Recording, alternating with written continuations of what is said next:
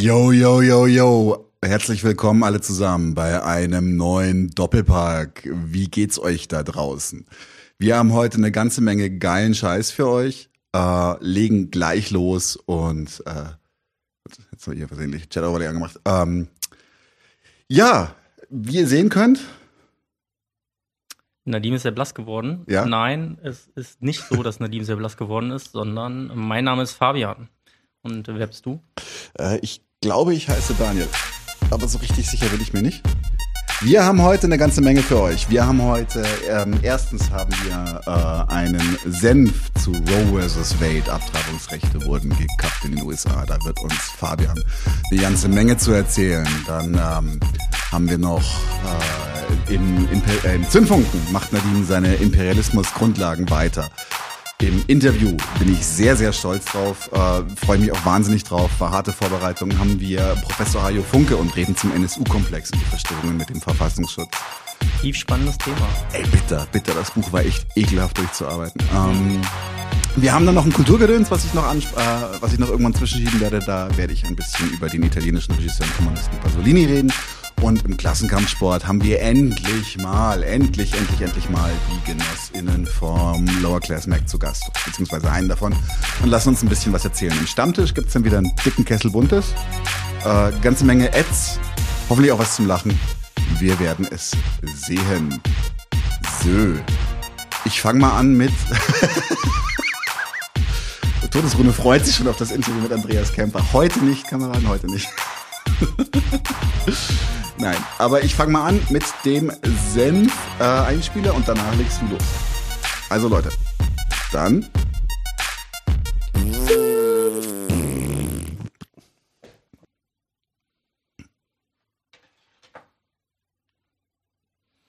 Daniel, was ist das hier? Das ist ein äh, medizinisch einwandfreies Werkzeug zur Punktierung der Plazenta, um Frühgeburten künstlich einleiten zu können. Ist auch garantiert steril, ganz, ganz sicher. Richtig. Und damit sind wir bei unserem heutigen Thema, und zwar die Aufhebung äh, der Entscheidung Roe versus Wade aus den 70er Jahren in den USA ist groß durch die Medien gegangen. Äh, die USA äh, machen einen Schritt zurück in äh, Sachen reproduktiver Frauenrechte. Ähm, okay, was ist Roe versus Wade jetzt eigentlich? Ähm, es war 1973 äh, ein Urteil des äh, Supreme Court of the United States. Eine Frau hat geklagt gegen ein äh, Gesetz des Staates Texas. Äh, und diese Frau hat äh, pseudonymisiert ge geklagt und äh, das Pseudonym war Jane Roe. Und äh, hat aus formalen Gründen dann gegen den texanischen Bezirksstaatsanwalt Henry Wade geklagt. Das Gesetz hat gesagt, ähm, dass äh, ja, also hat sozusagen Schwangerschaften eingeschränkt und äh, die Jane wollte sich das nicht gefallen lassen.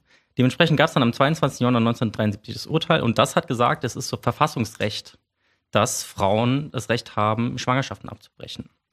Ähm, zwar war es dann so, dass man dann die Schwangerschaften Trimester aufgeteilt hat und im ersten, zweiten Trimester durfte man abtreiben. Mhm. Und im dritten Semester hat man dann gesagt, also da sozusagen äh, überwiegen dann die Rechte des Fötus äh, weiterzuleben. Und man, die einzelnen Bundesstaaten durften es jetzt noch konkreter auslegen, ja. Ähm, später gab es dann noch in den 90er Jahren äh, ein Urteil, das es ein bisschen verändert hat. Da hat es dann gehießen, okay, ab dem Moment, wo der Fötus eigenständig le lebensfähig wäre, ohne die Mutter, äh, da darf man dann nicht mehr abtreiben. Und, ist das nicht äh, ein fließender Übergang? Ist das so klar definiert? Nee, es ist nicht so klar definiert. Also da streitet man sich ja auch wild rum, äh, wann es gilt. Es ist aber auch sehr ideologisch aufgeladen, hm. soweit ich weiß, aber ich bin auch echt kein, ich bin ja kein Biologe oder Arzt oder sowas. Da habe ich keinen, keinen äh, Plan von, wenn ich ehrlich bin. Aber jetzt ist das, sind beide diese Urteile aufgehoben worden. Und zwar im DOP versus Jackson Women's Health Organization. Gegen ein Gesetz des Bundesstaats Mississippi wurde dort äh, geklagt. Und äh, ja, diese Klage wurde abgewiesen. Das Gesetz hat gesagt, äh, Abtreibung ab der 15. Schwangerschaftswoche sind verboten.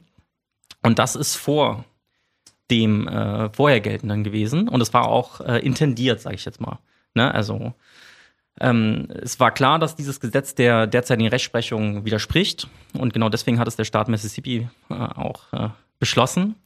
Ähm, und äh, weil ab der 16. Schwangerschaftswoche ist ein Fötus äh, definitiv noch nicht lebensfähig. Also das kann man. Also, No way. Nee, und, Aber äh, er ist schon, also einfach nur so für, für so ein bisschen, für ein Bild, also er ist schon weitestgehend voll ausgebildet, hat schon Her Herzschlag haben sie eh schon ganz früh, aber du würdest schon man eine menschliche Form erkennen. Also das ist schon gegeben. Ja, genau. Also die Frage ist, inwiefern sich das dann noch ähm, so weiterentwickeln könnte, dass dann tatsächlich auch ein lebensfähiger Mensch rauskommt. Und da muss man eben sagen, das wäre da nicht gegeben. Und diese Entscheidung war sehr knapp. Es war eine Entscheidung 5 gegen 4 und hat sehr stark etwas damit zu tun, dass die Konservativen äh, die letzten Jahre genutzt haben, insbesondere unter Trump, um äh, äh, Richter zu ernennen. Dementsprechend gibt es jetzt eine konservative Mehrheit im Supreme Court und dementsprechend gibt es jetzt diesen Rückschritt. Und äh, mal abgesehen davon, dass es natürlich irgendwie, äh, ein, ja, ich, ich würde fast schon sagen, Verlust an Zivilisation ist, äh, zeigt es nochmal, dass äh, Gerichtsentscheidungen und äh, die Justiz äh, keineswegs neutral sind oder irgendwie über den Dingen schweben, sondern dass es neben der Tatsache, dass äh, das Rechtssystem, wie wir es jetzt haben, natürlich ein Recht des Eigentums ist, also äh, ein, basierend auf äh, individuellen Rechten, wovon das Wichtigste, wie wir wissen, in dieser Gesellschaft das Eigentumsrecht ist. Ähm, so auch zum Beispiel das Eigentum am eigenen Körper, ja, was äh, in dieser Frage eine besondere Rolle spielt. Ist es vor allen Dingen aber auch noch eine Auslegungssache und äh, ein umkämpftes Feld. Und das ist etwas, was wir daraus auf jeden Fall ziehen sollten. Jedenfalls hat das Gericht jetzt geurteilt, dass die Verfassung das Recht der Frau nicht schützt und dass das Recht des ungeborenen Lebens höherwertiger sei. Und konkret sagen sie im Urteil dann übersetzt, es handelt sich bei Abtreibung um die Zerstörung eines ungeborenen menschlichen Lebens. Also das ist sozusagen die Definition, äh, die dort in diesem Urteil getroffen wurde, ähm, um was es sich eigentlich handelt. Und das ist natürlich dann ein Angriff auf dieses ungeborene Leben aus dieser konservativen Sicht. Tja, und somit folgt jetzt nicht, dass äh, Abtreibungen in den USA generell verboten werden, sondern es ist immer noch so, dass es in den einzelnen Bundesstaaten entschieden werden kann. Aber in den konservativ regierten Bundesstaaten bedeutet das eine enorme Verschlechterung, insbesondere, insbesondere für Frauen, die es sich nicht leisten können, dann in den nächsten Bundesstaat zu fahren, wo es noch legal ist. Ja. Also ähm, vielleicht mal so als eine kleine Zahl. Äh, in so Ländern wie, äh, also in so Staaten wie Texas, ja, in, äh, verschiebt sich so die Entfernung, die man zur nächsten Abtreibungsklinik äh, hätte, von 53 Kilometern durchschnittlich auf 453 Kilometer. Das ist eine Studie von Caitlin Myers, eine Ökonomin am Middleburg College in Virginia, die das Mhm. mal ausgerechnet hat. Und um äh, 453 Kilometer weit zu fahren, braucht man ein bisschen Geld. Das stimmt. Ja, und das äh, werden sich jetzt viele Frauen schlicht und einfach nicht mehr leisten können. Und dann werden sie auf ähm, solche präzisen chirurgischen Instrumente, wie wir sie gerade in die Kamera gehalten haben, zurückgreifen müssen. In Bayern sagt man dazu ein Engelmacher. Wir werden es zum Engelmacher gehen. Ähm, tatsächlich, das finde ich aber auch einfach echt hart, weil natürlich ist es wieder auch vor allem für die Leute, die sich das nicht leisten können, harter Schlag, weil du kannst ja sicher sein, dass äh, die etwaigen Gspusis äh, der Reichen, die ungewollt schwanger werden, um die wird sich natürlich gekümmert werden, ob sie wollen oder nicht natürlich. Ähm, kann ich kurz was einhaken, was mich auch besonders ankotzt? Oder magst du jetzt gleich erstmal die, die, die, die Statistiken weitermachen? Äh, Hak einfach genau. Genau, was mich halt auch besonders nervt, ist, dass jetzt gerade alle so ein bisschen drauf abgehen, so, ah, und die Republikaner wieder, ah, die Republikaner wieder. Und das ist eigentlich nur, wenn überhaupt, also fast gelogen. Es ist im Grunde nicht mal die Hälfte der Wahrheit, weil es, Biden kann sich zwar jetzt gerade hinstellen, kann behaupten, oh, ich konnte da nichts gegen machen. Sleepy Joe war einfach zu müde. Ähm, aber tatsächlich, es stimmt nicht. Er hätte mehrere Möglichkeiten gehabt, zu intervenieren an dieser Stelle. Und sie hätten auch vorher eine ganze Weile Zeit gehabt und Möglichkeiten gehabt, dies, dies, aus, diesem, aus dieser Entscheidung etwas, etwas Fixes zu machen, was sich nicht so leicht umstoßen lässt. Sie haben es nicht getan. Und wenn man jetzt zum Beispiel aufmerksam in Twitter guckt oder sowas, kann man auch ziemlich deutlich sehen, was gerade abgeht. Man muss nämlich dazu sagen, dass Biden unbeliebter ist als Trump. Also anscheinend ist ist ist, ist Ja, nicht ganz. Also das, Nicht ganz? Das ist eine Fake News, die äh, teil- also, äh, schon ziemlich unbeliebt, aber Trump war noch ein bisschen unbeliebt Echt? tatsächlich, ja. Hm? gut. Ich ähm, äh, ich nehme jetzt mal einfach dein Wort. Sehr, Ähm, sehr unbeliebt auf jeden Fall. Es reicht schon, um zu sagen, er ist unbeliebt. Ähm, und es ist so, dass sie halt, sie haben halt keinen, sie haben halt keinen Spin gerade irgendwie wahlkampftechnisch. Sie haben nichts, womit sie, womit sie agieren können. Die Leute sind, tatsächlich sind die Amerikaner auch gar nicht so happy damit, wie die Amerikaner sich in der Ukraine verhalten. Das ist alles nicht so golden für sie. Dieses, ähm, dieses Roe vs. Wade Thema ist gerade, ist, ist eigentlich ein, ein Heilsbringer für sie. Weil du siehst doch jetzt sofort, wie auch, auch, auch die Konservativen bei den Demokraten sofort auf den Zug aufspringen und sagen so, so, hey, vote for, vote for pro-choice, vote for choice, vote for choice. Es ist, es hat keinen Tag gedauert, da war Twitter voll mit irgendwelchen, irgendwelchen Arschlöchern, die, die dieses, diese, die nichts anderes gemacht haben, ohne sich auch nur Mühe damit auseinanderzusetzen, was hier passiert ist, zu sagen, hey, wir sind Demokraten, wählt uns, äh, wir geben euch äh, äh, das Recht auf Abtreibung wieder. Und das ist für mich, ist das, jetzt sagen wir mal nicht sicher, dass das so gelaufen ist, aber ich finde, es ist, es ist sehr, sehr verdächtig, wie es gelaufen ist. Und ich finde, es ist wichtig, dass man da auch kritisch ist und sich auch ähm, nicht einfach von, von dieser Go-Vote-Campaign, die jetzt losbricht bei den Demokraten, einfach einlullen lässt. Sie sind nicht eure Freunde in den USA und sie würden das Abtreibungsrecht genauso kippen, wenn es opportun für sie wäre. Also insofern, scheiß auf alle. Ja, aber wenn wir mal über Zahlen reden, äh, dann können wir uns ja mal mh, hm, ein bisschen angucken, ähm, wen es denn eigentlich jetzt so konkret betrifft. Wir haben ja schon gerade festgestellt, okay, wenn man das entsprechende Vermögen besitzt oder das entsprechende Einkommen, dann kriegt man es auch hin, dass man äh, irgendwo anders hinfährt, um dann diese, diesen Eingriff dann entsprechend wirklich sicher vornehmen zu lassen, sodass da auch nichts passieren kann. Ähm, viele Menschen haben diese Chance nicht und zwar äh, sind in den USA 49 Prozent der abtreibenden Frauen äh, Frauen, die äh, von ihrem Einkommen her unterhalb der Armutsgrenze sind. Äh, und die Armutsgrenze sind so um die 20.000, ein bisschen was Dollar 2019 gewesen. Wir werden es gleich sehen. Äh, und, äh, du kannst die Statistik mal reinhauen, sind natürlich auch bestimmte Gruppen besonders stark betroffen. Ja, und äh, da sieht man in dieser Statistik jetzt, dass es insbesondere die Native American besonders stark trifft, ja, denen ist natürlich entsprechend auch verboten ist. Die nächste Gruppe sofort afroamerikanischen und schwarzen Menschen, dann die Menschen mit hispanischer Herkunft, also äh, insbesondere Lateinamerika, und dann hawaiianische Ureinwohner und pazifische Inselhintergrund. Aber auch 9% der weißen Bevölkerung in den USA äh, leben unter der Armutsgrenze.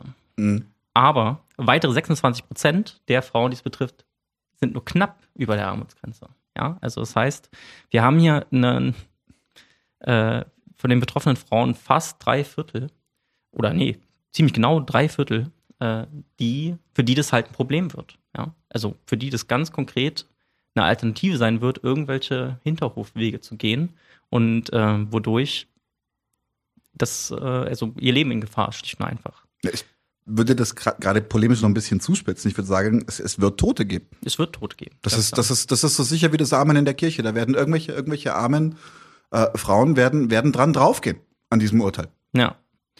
Ja, also äh, bisher gab es in jedem Staat mindestens eine Klinik, die Abtreibung vorgenommen hat. Äh, und jetzt äh, wird es in ungefähr der Hälfte der Staaten verboten werden. Ja, also äh, das betrifft eben entsprechend äh, einige zehn Millionen Frauen, die da potenziell äh, betroffen sein könnten. Und man muss ja auch sagen, es ist ja auch lange vorbereitet worden. In den USA gibt es ja auch einen starken Kampf um, so gerade so aus der evangelikalen Rechten, aber auch teilweise so aus der katholisch geprägten Community in den USA, die halt äh, sich da vor Abtreibungskliniken stellen und das Regelrecht zu einem Spießrutenlauf für die Frauen machen, die sich dort informieren wollen. Es gibt sogar Bombenanschläge auf, auf äh, Ärzte, die Abtreibungen durchnehmen, weil ähm, Pro-Life äh, anscheinend nur für, für Föten gilt. Ja, genau.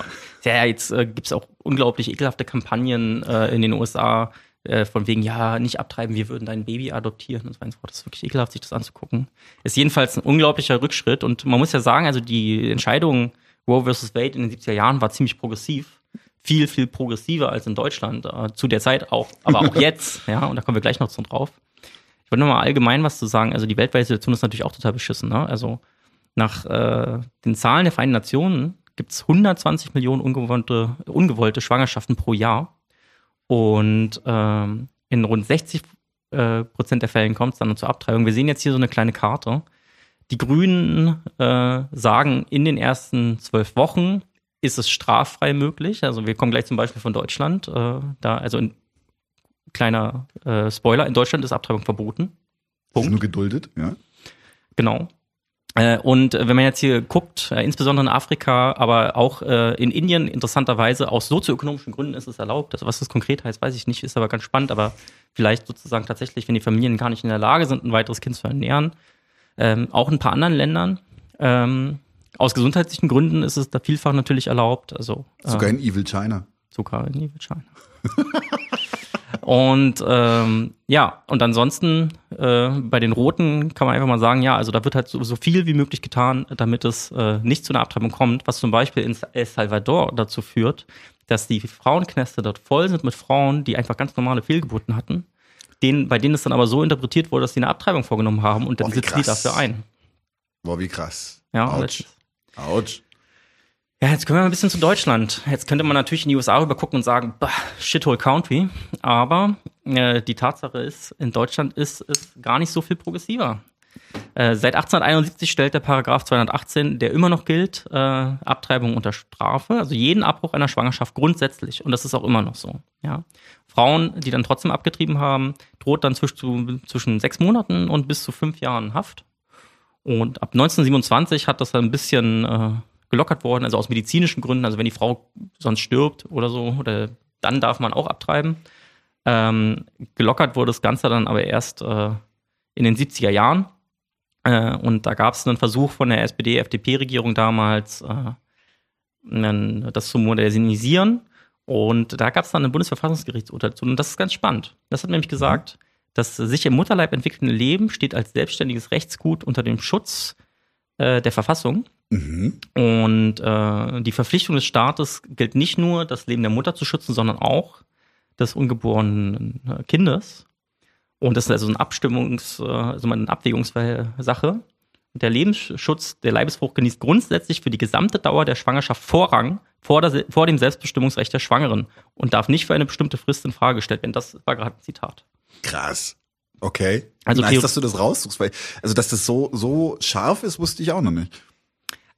Es kommt noch besser. Und Oh. zwar habe ich jetzt noch ein bisschen längeres Zitat mitgebracht. Und zwar äh, äh, auch noch so richtig schön äh, arrogante Richter, die da geäußert haben, also äh, die da auch noch so äh, gewertet haben und dann über einen bestimmten äh, vermuteten Teil von Frauen, die gegebenenfalls eine Abtreibung vornehmen wollen, gesagt haben, diese Frauen befinden sich weder in einer materiellen Notlage noch in einer schwerwiegenden seelischen Konfliktsituation. Sie lehnen die Schwangerschaft ab, weil sie nicht willens sind, den damit verbundenen Verzicht und die natürlichen mütterlichen Pflichten zu übernehmen. Sie mögen ernstliche Gründe für ihre Haltung gegenüber dem werdenden Leben haben, es sind aber keine Gründe, die gegenüber dem Gebot des Schutzes menschlichen Lebens Bestand haben können. Die Schwangerschaft ist diesen Frauen nach den oben wiedergegebenen Grundsätzen zumutbar. Was für eine Scheiße. Deutschland auch ein Shithole Country, würde ich sagen. Absolut, absolut. Das ist nie revidiert worden. Nee, das gilt immer noch. Deswegen ist der Paragraph 218 auch äh, nach wie vor der Paragraph 218. Es kann natürlich sein, wir haben gerade eben festgestellt, dass es natürlich auch äh, das Recht nichts irgendwie ist, was ewig ist oder so, sondern äh, da ist auch Auslegungssache. Das kann auch neu interpretiert werden. Es kann genauso durch das Bundesverfassungsgericht neu interpretiert werden, wie das jetzt ähm, der Supreme Court in den USA gemacht hat. Es gab noch ein paar kleine Änderungen, weil äh, in der DDR war das äh, Abtreibungsrecht viel, viel progressiver, viel, viel liberaler. Und dementsprechend äh, haben auch viele, äh, gerade ostdeutsche Feministinnen, dafür gekämpft, dass das DDR-Abtreibungsrecht erhalten bleibt. Da gab es nochmal Anfang der 90er ähm, äh, etwas, was mehr oder weniger zu der jetzt geltenden Regelung ist. Und die jetzt geltende Regelung ist halt, man kann Schwangerschaften äh, straffrei abbrechen. Also, ne, es ist nach wie vor strafbar, aber es gibt Fälle, in denen es nicht bestraft wird. Äh, ansonsten kann man auch äh, von sechs bis zu fünf Jahren, das gilt immer noch, ne? Äh, nee, nee, Moment. Doch. Ähm, und die Ausnahmen sind, äh, dass sozusagen die Schwangere die Schwangerschaftsabbruch verlangen muss. Die muss dazu eine Schwangerschaftskonfliktberatung durchgeführt haben in einer anerkannten staatlichen Beratungsstelle. Es lassen sich viele Evangelikane über äh, ähm, Organisationen ich übrigens extra dafür. Auch in Deutschland haben wir Probleme mit dieser komischen Pro-Life-Bewegung. Ähm, zwischen der Ausstellung des Beratungsscheins und Eingriff müssen mindestens drei Tage liegen. Also vielleicht, damit man nicht gleich mit Vitamin B das irgendwie regelt und dass dann sozusagen die Person dann noch die drei Tage Zeit hat, um Zweifel zu haben. Und äh, es dürfen nicht mehr als zwölf Wochen seit Empfängnis vergangen sein. Und das entspricht der 14. Schwangerschaftswoche, wenn man sozusagen äh, vom ersten Tag der letzten Monatsblutung ausrechnet. Genau. Natürlich muss ein Arzt und eine Ärztin äh, das machen. Genau. Und darf es natürlich nicht ohne Beratung von der Schwangerschaftskonfliktberatung durchführen. Das heißt, auch hier sozusagen so ein bisschen der Verdacht, äh, dass äh, die Leute, die ja nicht ganz beieinander sind und dass sie aus Spaß irgendwie abtreiben wollen, Mhm. Frauen, und dementsprechend, dass man das so reguliert. Die CDU hat auch konstant immer gegen jede Liberalisierung äh, dieses Rechts ähm, gearbeitet.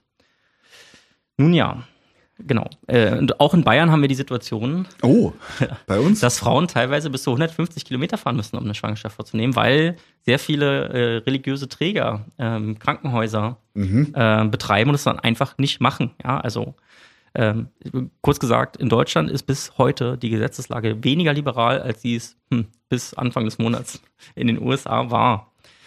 Und wir haben auch in Deutschland eine steigende äh, Pro-Life-Bewegung, wie sie sich nennen. Also auch die stellen sich teilweise eben, also wir hatten es vor ein paar Jahren ja mit, äh, ich habe den Namen von Ärzten jetzt vergessen, aber die äh, auf ihrer Seite informiert hat, sozusagen über die Oh ja, das, genau, das ist, das ist doch, das ist doch das Gebo Verbot, was sie, was die FDP jetzt quasi als Köder für ihr neoliberales Programm kippen will. Ähm, äh, dass man, dass man Abtreibungen nicht mehr, also man durfte Abtreibungen nicht bewerben und als Bewerben galt schon die Tatsache, dass man in seinem, wie soll ich sagen, Praxisaufgabenumfang äh, Aufgabenumfang drin hatte.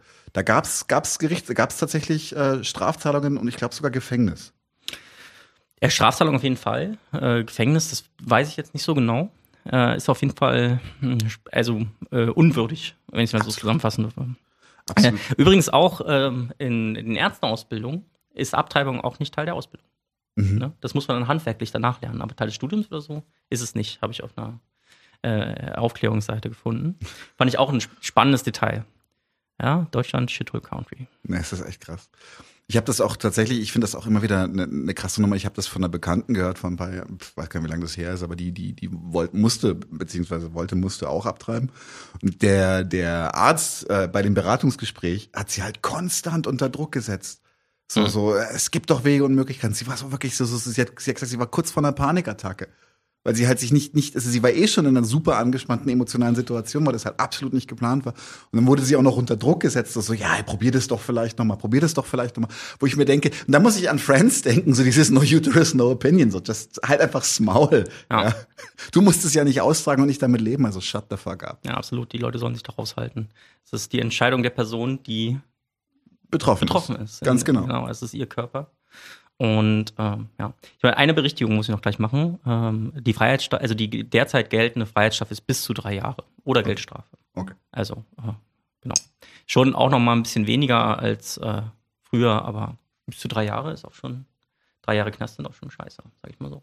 Mich hat das tatsächlich nochmal daran erinnert, dass du dieses ganze Reden von, von Grundrechten und Menschenrechten, dass das eine ziemliche Makulatur ist, weil im Grunde sind das alles Privilegien, die wieder gezwickt werden, wenn ähm, der Staat oder das herrschende System einfach schlechte Laune hat. Insofern seid vorsichtig, Leute.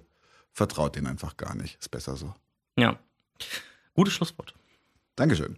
Wir machen weiter mit Nadimo, allerdings ähm, diesmal in einer Voraufzeichnung, äh, da er jetzt äh, gerade noch unpässlich ist. Er wird aber im Stammtisch dazukommen. Ich muss es kurz raussuchen. Dann feuern wir direkt ab. Es dauert ungefähr eine halbe, halbe Stunde, 40 Minuten. Und danach machen wir wahrscheinlich nahtlos weiter mit Professor Hajo Funke und Verfassungsrisiko. Alter, zu früh, um jetzt schon rauszuhaben. Nein, Spaß, mit äh, Sicherheitsrisiko, Verfassungsschutz. Also viel Spaß damit. Dranbleiben.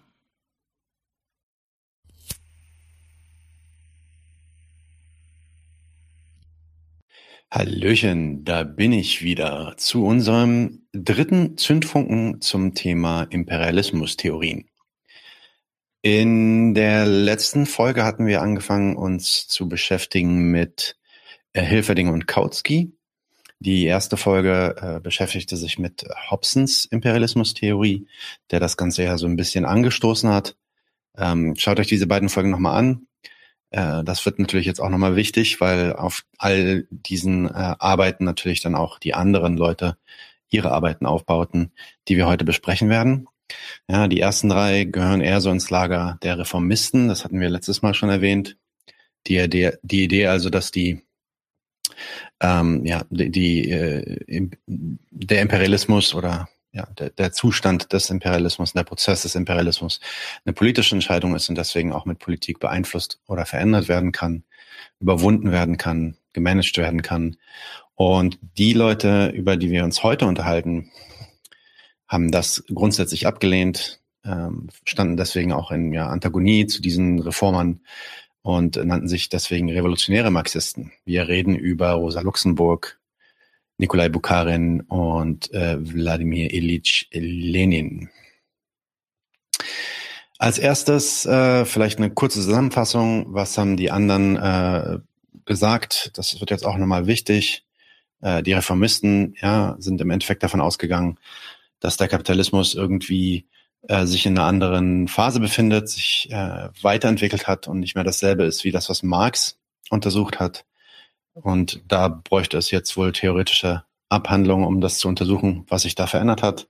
Hilferding kam mit der Idee des Finanzkapitals, also die Idee, dass sich, ähm, äh, dass das Finanzkapital äh, so viel Macht aufbaut, dadurch, dass sie natürlich diejenigen sind, die durch Kredite die kapitalistischen Operationen überhaupt erst vorfinanzieren und damit eine neue Art von Kapital entsteht, was auch eine ganz andere Art von politischer Macht enthält. Die Idee des Kapitalexports, dass also äh, das Kapital, was dann dort in den Banken und auch in den ähm, äh, Firmen akkumuliert wird, ins Ausland exportiert wird, um dort investiert zu werden zu günstigeren Konditionen. Hilferding spricht noch nicht so richtig von Imperialismus. Kautsky redet dann schon von Imperialismus, basierend auf ähm, auch auf, auf, auf Statements, die Rosa viel früher macht und redet dann über ähm, ja, sogenannten Ultra-Imperialismus, wo er darüber redet, dass es ja, es gibt diese imperialistischen Länder. Ähm, Imperialismus ist ja nichts grundsätzlich Neues. Das gab es auch schon vor dem ähm, Kapitalismus. Äh, aber die Kapitalisten werden dann irgendwann einsehen, durch die vielen Konflikte und Kriege, die entstehen, durch die gegenseitige Konkurrenz, dass sie diesen, ähm, ja, die imperialistischen Triebe zum Krieg irgendwie managen müssen. Und dann gibt es den sogenannten Ultraimperialismus, in dem die verschiedenen imperialistischen Staaten sich zusammenschließen, ähm, ja, Treaties abschließen, äh, Abkommen, Handelsabkommen, Menschenrecht, Völkerrecht und so weiter entscheiden, auf dass es nicht mehr zu so großen Katastrophen kommt. Das war so ein bisschen das, was Kautsky vorhergesehen hat. Auch nicht vollends falsch. Darüber haben wir in der letzten Folge gesprochen. All das ist jetzt die Basis für alles, was kommt im Anschluss. Sprechen wir zuerst über Rosa, Rosa Luxemburg. Tatsächlich eine der frühesten Schriften und Diskussionen zum Imperialismus finden sich bei Rosa. Ähm, viele der Punkte, die, sie aufbringt, finden sich dann auch später bei Bukharin und Lenin wieder. Und ähm, manche Forscher bewegt es auch dazu zu sagen, dass eigentlich ihre Texte benutzt wurden von Leuten wie Bukharin und Lenin, ähm, aber sie eben nicht zitiert wurde und dementsprechend nicht anerkannt wurde. Ähm, ja, von allen revolutionären Marxisten ihrer Zeit ist ihr Text, vielleicht theoretisch so am inkohärentesten, ja, hat viele Fehler, viele Widersprüche und ist auch nicht wirklich erklärend, sondern es, ähm, ja, ich würde ich würde es nicht eine Theorie nennen, sondern das ist so eine Art, äh, äh, also keine Begründung quasi für den Imperialismus, sondern auch wieder fast eine Beobachtung. Sie hat schon ein paar Begründungen dafür, also so ist es nicht. Da, da stellen sich einige dann aber auch als falsch heraus. Ähm, Sie lehnt sich extrem eng an Marx's Interpretation der Expansion des, der, der kapitalistischen Produktionsweise an. Und sie hängt sich dann auf an diesen Reproduktion, sogenannten Reproduktionsschemata von Marx und ähm, sagt, dass er da einen Fehler gemacht hat. Das macht sie in dem Text Die Akkumulation des Kapitals. Das ist der letzte Abschnitt in diesem Text. Der wurde 1913 veröffentlicht, also tatsächlich auch wirklich vor dem Ersten Weltkrieg. Und sie argumentiert da, dass Marx bei seiner Analyse der ähm, erweiterten Reproduktion ähm, ein logischer Fehler unterlaufen sei. Und anhand dieses Fehlers ähm, äh, oder dieser Fehler hat ihn quasi äh, dazu bewogen, nicht zu sehen, dass Waren ähm, langfristig nicht zu Preisen verkauft äh, werden können innerhalb einer geschlossenen Ökonomie, die hoch genug sind, um die Kosten für die Investition zu decken. Ähm, und das bedeutet, dass dass der Kapitalist irgendwann gezwungen ist, Käufer außerhalb des kapitalistischen, des eigenen kapitalistischen Systems zu suchen, vielleicht sogar außerhalb der konkurrierenden kapitalistischen Systeme und wirklich in nicht kapitalistische Gesellschaften hinausdrängen muss, quasi, um den Absatz, den Kapital, die kapitalistische Produktion ähm, rentabel zu betreiben. Das ist also wieder so ein Unterkonsumptionsargument, wie es auch Hobson gemacht hat. Sie geht da allerdings äh, theoretischer rein. Und ähm, er guckt sich, wie gesagt, diese Reproduktionsschemata an. Das ist ein ziemlich komplexes Ding aus äh, Band 2 des Kapitals. Das würde jetzt den Rahmen hier springen, das zu erklären, beziehungsweise da überhaupt das versuchen zu erklären, ähm, was A. Marx meinte, was dann Rosa meinte und warum Rosa da auch falsch liegt. Ähm, Für die gegenwärtige Diskussion zählt jetzt erstmal, dass sie in ihrer Darstellung äh, von Marx nicht wirklich recht hatte. Das basierte auf einem Missverständnis von Akkumulationsrate und Akkumulationsquote. Und dementsprechend, weil sie die beiden mehr oder weniger gleichsetzt, ähm, rennt sie da in eine Sackgasse. Ihr zweites Argument ist allerdings, dass der Kapitalismus von vorkapitalistischen Volkswirtschaften umgeben ist. Ja, also damals 1913 Deutschland, große kapitalistische Macht, Großbritannien, die USA natürlich. Und dann gibt es aber natürlich die ganze dritte Welt, Asien und so weiter. Und die gelten als vorkapitalistische ähm, und, und sind tatsächlich auch in großer, äh, ja, in großer, ähm, äh, im großen Verhältnis vorkapitalistisch im Sinne von noch nicht vom Kapital erschlossen.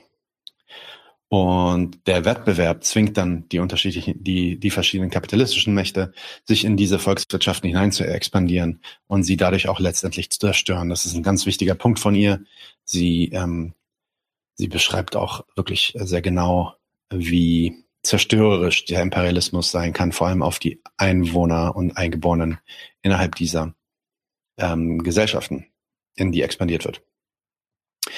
Ja, ähm, also diese konkurrierenden Bestrebungen, vorkapitalistische Gesellschaften auszubeuten und zu zerstören, ähm, führten dann Luxemburg zu der Schlussfolgerung, dass der Kapitalismus irgendwann enden würde. Ja, also irgendwann gibt es ja keine vorkapitalistischen Gesellschaften mehr, die er ausbeuten könnte. Ähm, und dann, dann, dann ist das quasi vorbei mit dem Kapitalismus, so in der Richtung, ja, weil dann äh, irgendwann dieses, wie gesagt, dieser Fehler von Marx, ähm, äh, also quasi die Unterkonsumption wieder ansetzt und der Kapitalismus zusammenbricht.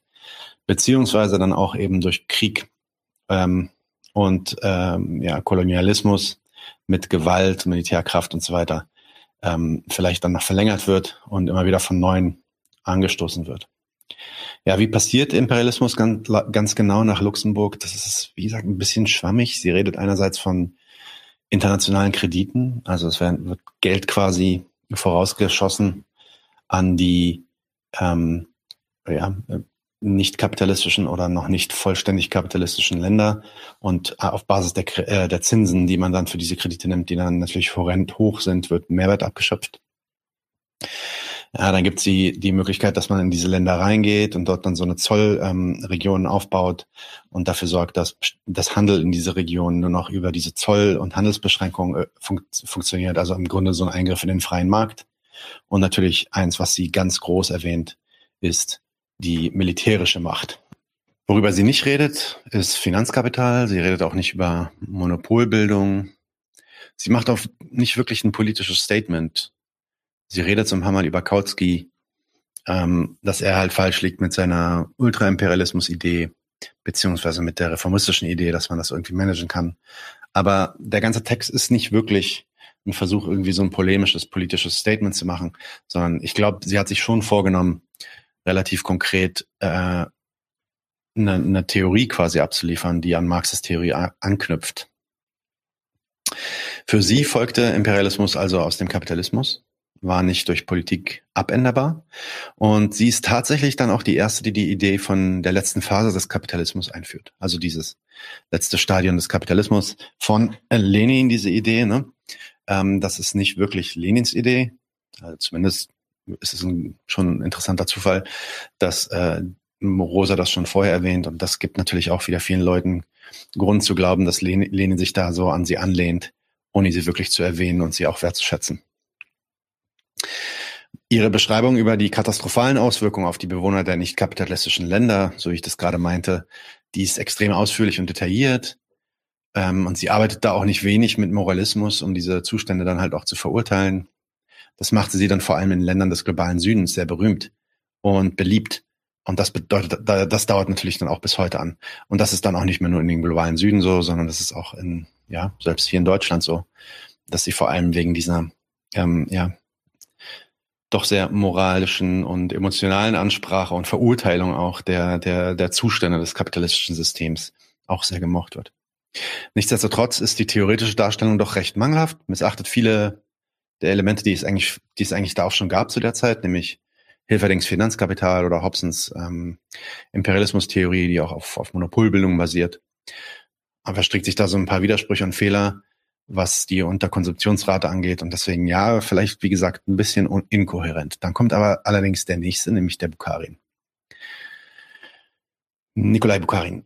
Nach dem Streit in der zweiten Internationalen, über den wir auch in der letzten Folge schon angefangen haben zu reden, ja, in der Frage, sollen wir den Ersten Weltkrieg unterstützen oder nicht, da wurde dann Bukharins Werk Imperialismus und Weltwirtschaft so ziemlich ja einer der wichtigsten Beiträge zur marxistischen Theorie, zumindest für die revolutionären Marxisten. Die Theoretiker der zweiten internationalen Hilferding und Kautsky, die beide argumentierten, dass der ausgebrochene Weltkrieg nur eine Abweichung der normalen Entwicklung des Kapitalismus sei. Und der äh, Sozialismus könne nur in friedlichen Zeiten erreicht werden und bis dahin müssen dann also die Arbeiter zum Schutz ihres eigenen Vaterlandes antreten.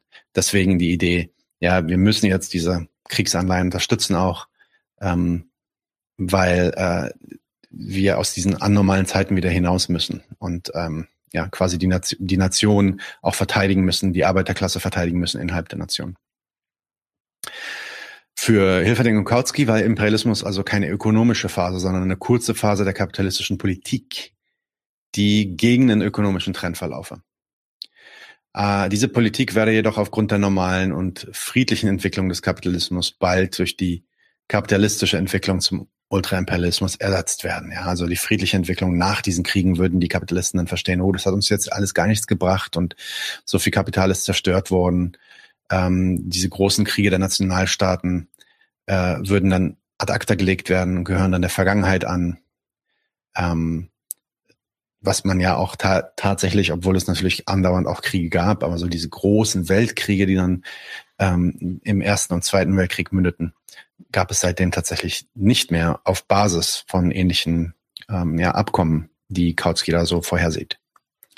Ja, Kautsky sagte dann, für die Fortsetzung des Rüstungswettlaufs nach dem Weltkrieg gibt es keine ökonomische Notwendigkeit, auch nicht vom Standpunkt der kapitalistischen Klasse selbst, mit Ausnahme von gewissen Rüstungsinteressen.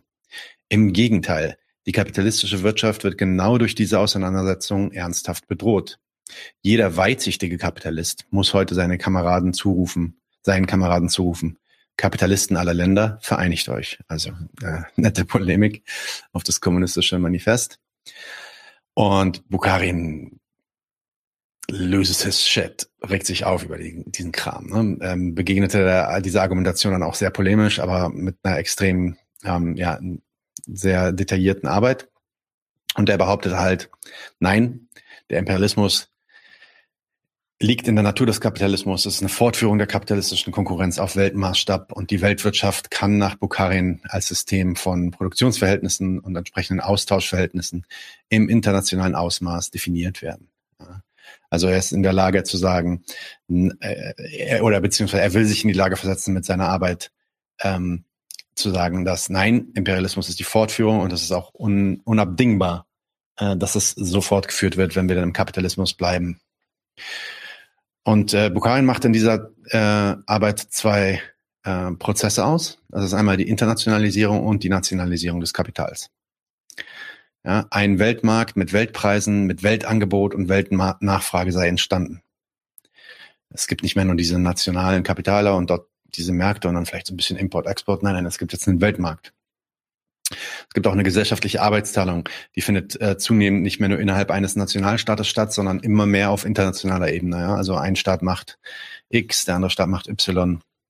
Ähm, diese nationalen Grenzen verlaufen sich auf, äh, in, der Kap der kapitalistischen Produktionsweise immer mehr ab. Künftig bildet, bildet sich immer mehr eine Differenz zwischen fortschrittlichen Industriestaaten und rückschrittlichen Agrarstaaten heraus. Also alle die Staaten, die nicht industrialisieren können oder nicht mithalten können, ähm, bleiben dann äh, produktionsmäßig und auch fortschrittsmäßig zurück. Und die kapitalistischen Widersprüche, die innerhalb der Nationalstaaten existieren, verschwenden nicht einfach. Die würden nicht einfach verpuffen. Sie würden auf einer größ größeren internationalen Ebene reproduziert werden. Also das entwickelt sich so quasi aus dem Nationalstaat. Das ist fast eine sehr, mechanistische Vorstellung. Aus dem Nationalstaat heraus entwickelt sich die, entwickeln sich die gleichen Mechanismen auf eine Stufe höher, nämlich äh, die internationalen, äh, äh, die, die internationale Ebene. Ja? Und das hat dann zur Folge, dass kapitalistische Krisen von nun an auch nicht mehr nur in nationalen Rahmen passieren können, sondern eben auf weltweiter Ebene entstehen können, entstehen können.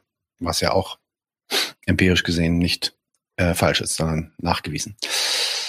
Doch gleichzeitig zur Internationalisierung laufen ein weiterer Prozess der Nationalisierung ab. Das ist jetzt interessant. Also das Kapital internationalisiert sich, aber die Tendenz der Konzentration und Zentralis Zentralisation des Kapitals und die Organisierung des Kapitals durch die Verschmelzung von Industriekapital und Bankkapital zu einem Finanzkapital, das ist Hilferding wieder, erzeugen eine außerordentlich starke Tendenz zur Umwandlung der gesamten nationalen Wirtschaft in eine gewaltige kombinierte Unternehmung unter der Leitung der Finanzmagnaten und des kapitalistischen Staates.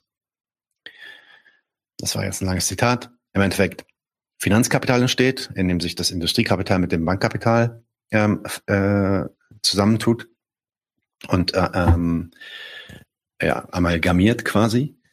Und dieses Finanzkapital hat jetzt eine solche krass zentralisierte Macht über, über ähm, die, ja, die, die Bewegungen und die Entscheidungen des Staates. Und das ist dann eine Art Nationalisierung des Kapitals im Sinne von, das Kapital zentralisiert sich immer mehr in Richtung, ähm, ich kontrolliere jetzt diesen Staat um meine Kapitalinteressen, meine, und weil der Staat halt ein Nationalstaat ist, meine nationalen Kapitalinteressen zu steuern. Für Bukharin nahmen die nationalen Wirtschaftseinheiten nur die Form von staatskapitalistischen Trusts an, ähm, womit er die von 1916 von Lenin formulierte Theorie der staatsmonopolistischen, des Staat, staatsmonopolistischen Kapitalismus vorwegnahm. Also die Idee, dass ähm, ja, der, der Staat dann quasi als der, Kap der Hauptkapitalist fungiert. Das ist eine sehr reduktive Sicht auf den Staat. Das muss man auch allen Theoretikern aus der zweiten Internationalen geben keiner von denen hat wirklich ein ordentliches Verständnis von Staat und Politik. Ähm, der Staat wird sehr reduktionistisch gesehen. Entweder ist es einfach nur so ein bloßes Werkzeug, manche ignorieren den komplett. Äh, Luxemburg verliert da nicht viel Worte drüber zum Beispiel. Lenin sagt in, zumindest in seiner Imperialismustheorie, nicht in Staat und Revolution, sondern in seiner Imperialismustheorie, sagt er fast nichts über die Rolle des Staates im Imperialismus. Ähm, das heißt, die Theorie zu dem Staat war relativ schwach in dieser Zeit. Und ja, für Bukharien wird dann halt der Staat irgendwann, dadurch, dass sich alles zentralisiert, Finanzkapital die Macht übernimmt, wird der Staat irgendwann zu diesem, ja, der eine ähm, äh, Staatskapitalist, der die gesamten Interessen des Kapitals in diesem Staat, in dieser Nation steuert. Die Ziele der kapitalistischen Ökonomie und des kapitalistischen Staates seien jetzt nicht mehr nur miteinander in Verbindung, wie in der Vergangenheit, sie seien organisatorisch regelrecht verflochten. Also das Ziel von dem Staat ist jetzt das gleiche wie das Ziel von den Kapitalisten. Und diese Verflechtung beinhaltet nun eine neue Methode der Auseinandersetzung im Ko Konkurrenzkampf. Das macht ja auch Sinn, wenn jetzt der Staat quasi zum Kapitalisten wird, zum dem Archetypen des Kapitalisten und wirklich alles im Interesse des Kapitals macht. Nee, dann geht es natürlich darum, dass die Staaten untereinander konkurrieren und dann kommt der bewaffnete Kampf zwischen den Nationalstaaten zustande, der imperialistische Krieg. Und die kapitalistische Konkurrenz zwischen den einzelnen Kapitaleinheiten sorge dann dafür, dass die von Kautsky postulierte Möglichkeit auf eine friedliche kapitalistische Entwicklung es gar nicht gäbe, wäre nicht möglich. Er dachte auch an das letzte Stadium des Kapitalismus, Bukharin, und ging davon aus, dass in diesem Stadium dann auch das Wertgesetz, also die kapitalistische Produktionsweise an sich im Innern der Staaten aufhört zu existieren. Er porträtiert dann den Staat wirklich als eine uniforme Struktur, ein System eines, ich, das ist jetzt wieder ein Zitat, ein System eines kollektiven Kapitalismus ist geschaffen. Der eigenständige kapitalistische Staat verschwindet. Er wird zu einem Verbandskapitalisten, einem Mitglied einer Organisation. Er muss nicht länger konkurrieren, sondern mit seinen Landsmännern kooperieren. Innerstaatlicher Wettbewerb stirbt aus. Also im Endeffekt hört die kapitalistische Produktionsweise auf zu funktionieren innerhalb ähm, innerhalb dieser dieser Nation. Ja, und äh, diese These lief natürlich völlig konträr zu der Anschauung der zweiten Internationalen um Kautsky. Ähm, Kautsky sah das halt nicht so. Kautsky sah auch politische Mittel auf den, auf den Staat einzuwirken und mit dem Staat dann auch tatsächlich ähm, Dinge zu tun, die das Kapital vielleicht gerade nicht so will, wenn man, ja, wenn man die Macht dazu hat, wenn man eine große, große parlamentarische Kraft ist und so weiter. Aber laut Bukharin, nein, ist das nicht möglich. Man kann den Staat nicht einfach parlamentarisch übernehmen. Man kann den auch nicht einfach durch Revolution übernehmen und einfach weitermachen. Ähm, der kann gar nicht einfach übernommen werden. Der ist untrennbar verflochten mit der Ökonomie und müsse zerschlagen werden.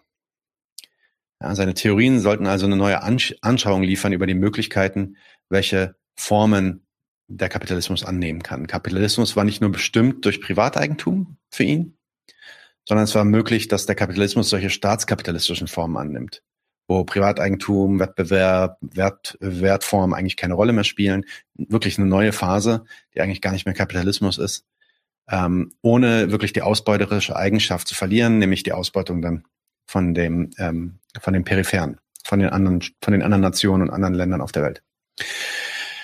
Ja, ironischerweise gab er damit auch eine Analyse der ökonomischen Verhältnisse für Stalins Russland wieder, die der Realität mehr entsprach als seine Analyse über die äh, sozialistische, stalinistische UdSSR, ja, also diese Idee des Staatskapitalismus. Ähm, und deswegen, ja, Bukharin war somit ein Vordenker äh, einer Theorie zum Staatskapitalismus an sich. Kommen wir jetzt zu Lenin. Und Lenin ist natürlich so das große Biest, ja, also zumindest hat er so den Ruf, weil einfach sein, sein Text ähm, äh, der Imperialismus das höchste Stadium des Kapitalismus, der 1917 erschienen ist, natürlich so der, einer der wichtigsten Texte geworden ist in der zweiten internationalen und seitdem bis heute eigentlich. Ja. Ähm, extrem viele Leute haben sich immer auf, auf ihn bezogen. Selbst modernste oder modernere Imperialismusforscher wie lass es äh, Samir Amin sein oder lass es sogar Leo Panic sein und Samuel Ginden, ähm, die, die, die beziehen sich auf Lenin, die, die letzteren beiden, die versuchen Lenin dann irgendwie zu entkräften, aber sie nehmen das halt auch erstmal für gegeben hin und sagen, ja, das ist das, was Lenin gesagt hat, wir sagen jetzt was anderes. Aber jemand wie Sammy Oiminin baut einfach seine Modelle komplett auf auf Lenin. Also es wird einfach akzeptiert.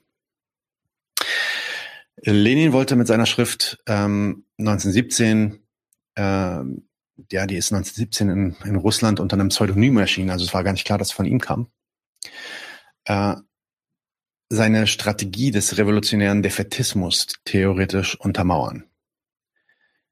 Ähm, was bedeutet das? Die Idee war, dass die Niederlage Russlands im Ersten Weltkrieg zwangsläufig zu einer Revolution führen würde in Russland. Das war seine Theorie, davon ist er ausgegangen. Revolutionärer Defetismus basiert auf der Idee des Klassenkampfes. Lenin argumentierte, dass das Proletariat in einem kapitalistischen Krieg weder gewinnen noch verlieren könnte. Ja? Äh, sorry, in einem kapitalistischen Krieg äh, nicht gewinnen könnte. So. Und erklärte, ähm, der wahre Feind des Proletariats seien die imperialistischen Führer, die ihre unteren Klassen in die Schlacht ziehen lassen oder in die Schlacht schicken. Die Arbeiter würden mehr von den Niederlagen ihrer eigenen Nation profitieren, als von der Niederlage der anderen Nation, gegen die sie kämpfen. Wenn der Krieg in einen Bürgerkrieg münden würde, und dann in eine internationale Revolution verwandelt werden könnte. So, das war so ein bisschen die Idee. Kommen wir zu der und, und seine Imper in dem Kontext muss man auch diese Imperialismus-Theorie sehen, ja. Ähm, beziehungsweise diese Schrift, ich würde es nicht mal eine Imperialismus-Theorie sehen, nennen. Meiner Meinung nach, ja, ich glaube, äh, don't, uh, don't hate me for it, aber meiner Meinung nach war Lenin auch nicht vorrangig Theoretiker, war auf jeden Fall auch kein brillanter Theoretiker. Der war ein Stratege, der war ein Politiker, der war ziemlich genial im empirischen Untersuchen äh, von den Umständen seiner Zeit und ähm, ja, war einer der wenigen, die in der Lage waren, wirklich eine sozialistische Revolution durchzuziehen. Insofern ähm, no disrespect, aber Theorie kann man eigentlich, ja, finde ich eigentlich nicht nennen, was er geschrieben hat. Das sind meistens polemische Schriften, die dazu da sind, seine Politik zu untermauern. Aber kommen wir mal zu seiner, zu seinem Imperialismus auch wieder, er, er lehnt sich hier eigentlich, das sagt er auch in dem Text, das hat er auch später gesagt, was die Beweggründe waren für diesen Text. Es ging ihm nicht darum, irgendwie was Neues aufzubauen, vielleicht ein bisschen was beizutragen, aber im Endeffekt fü führt er verschiedene Theorien zusammen, baut daraus ein ein, ja, ein Konzept, was leicht verständlich ist, was popularisierend wirkt, was auch aufrührend wirkt, was auch beängstigend wirkt.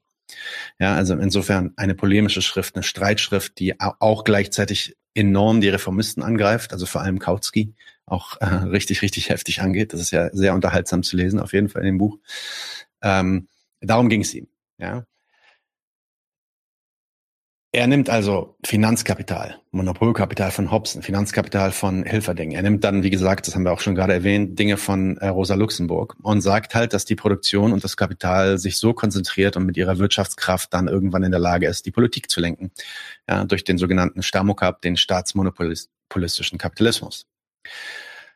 Ähm, der Imperialismus, der daraus entsteht, sei für die Großkonzerne ähm, lebensnotwendig, um das Sinken der Profitrate zu verhindern. Also sie müssen quasi aus, sich ausweiten, damit ihre Profitrate nicht sinkt, beziehungsweise damit die, das Sinken der Profitrate abgemindert werden kann. Eine Countervailing Tendency, also eine gegenläufige Te Tendenz zum Sinken der Profitrate zu erzeugen.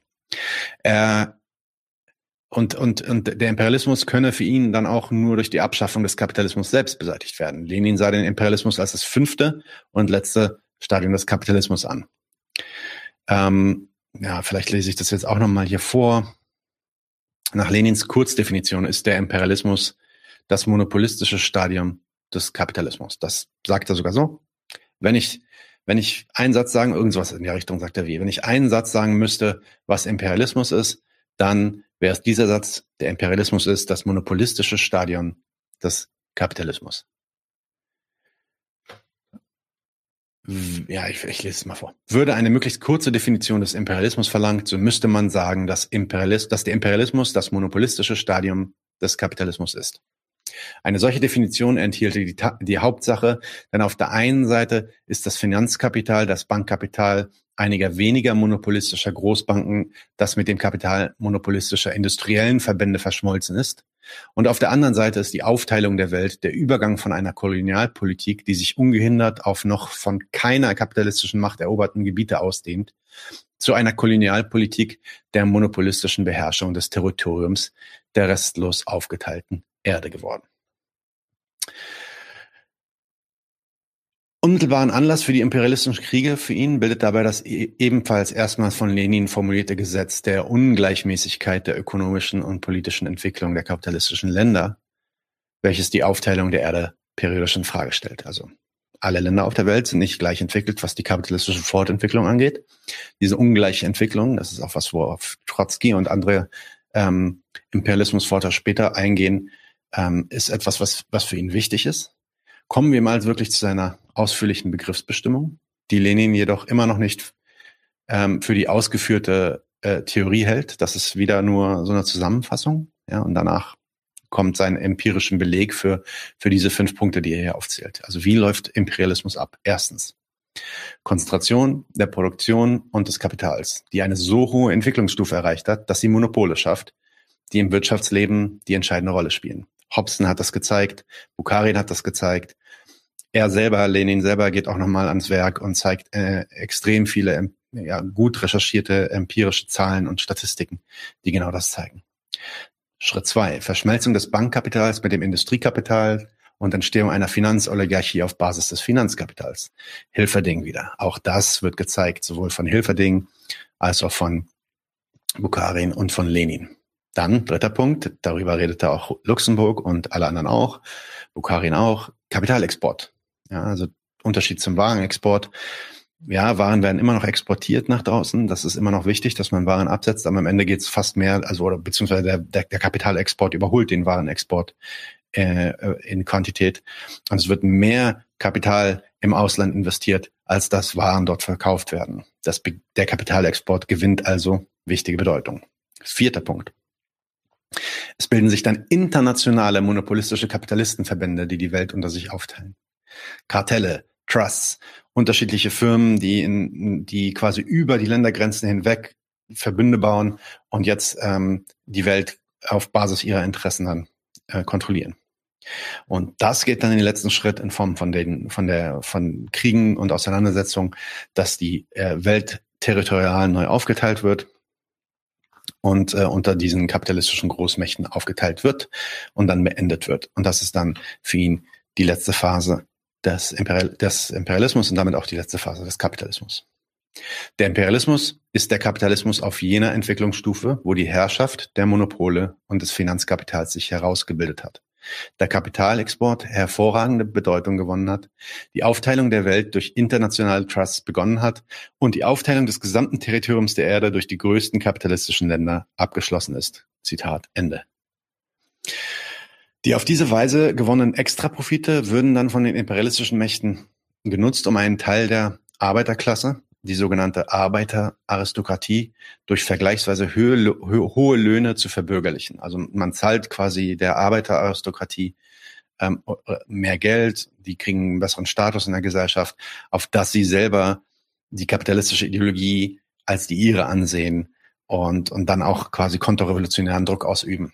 Mit diesem Theorem versuchte Lenin dann das Ausbleiben der Revolution zu erklären. Das heißt, es war ja auch die Frage, warum ist in Deutschland jetzt nicht die Revolution passiert 1914? Und da war halt, aber Arbeiteraristokratie war quasi ein Vorwurf. Ja, also, also im Endeffekt sagt er, ihr habt euch verkaufen lassen. Ja, oder ihr habt euch verkauft. Ihr seid äh, äh, ja, Snitches, ihr seid äh, Verräter. Ja, darum geht es so ein bisschen mit diesem Arbeiteraristokratie-Vorwurf und der geht auch ganz klar Richtung Kautsky und dieser Leute. Ja. Ähm, ja, weil äh, er zeigt auch gleichzeitig, der Kapitalismus ist ja auch schon so faul und guckt euch an, in welchem Stadion wir sind und bald äh, kommt der Weltkrieg, beziehungsweise der Weltkrieg läuft jetzt schon, guck mal, wie, wie furchtbar das ist und die ganze Welt wird bald untergehen und Fever Pitch, alles wird, alles wird monopolisiert und alles äh, wird immer dramatischer und immer krasser, ja, und ihr kriegt nicht mehr hin, diese Revolution gewandt zu kriegen. Ja, er polarisierte damit ganz klar gegen die revisionistischen und reformistischen Tendenzen der deutschen Sozialdemokratie und namentlich sagt es auch ganz klar gegen Kautsky. Ähm, die Revolution erwartete Lenin von dem Weltkrieg. Also er dachte, dass aus dem Weltkrieg heraus eine Revolution möglich wäre. Das, da wird manchmal wird ihm auch zu ja, unfair ein Determinismus hier vorgeworfen. Er sagt ganz klar nicht, dass es, dass die Revolution kommen muss, aber dass es das Fenster ist quasi für die Revolution. Ähm, in seinem, er sagt jetzt hier, in seinem imperialistischen Stadion führt der Kapitalismus bis dicht an die allseitige Vergesellschaftung der Produktion heran.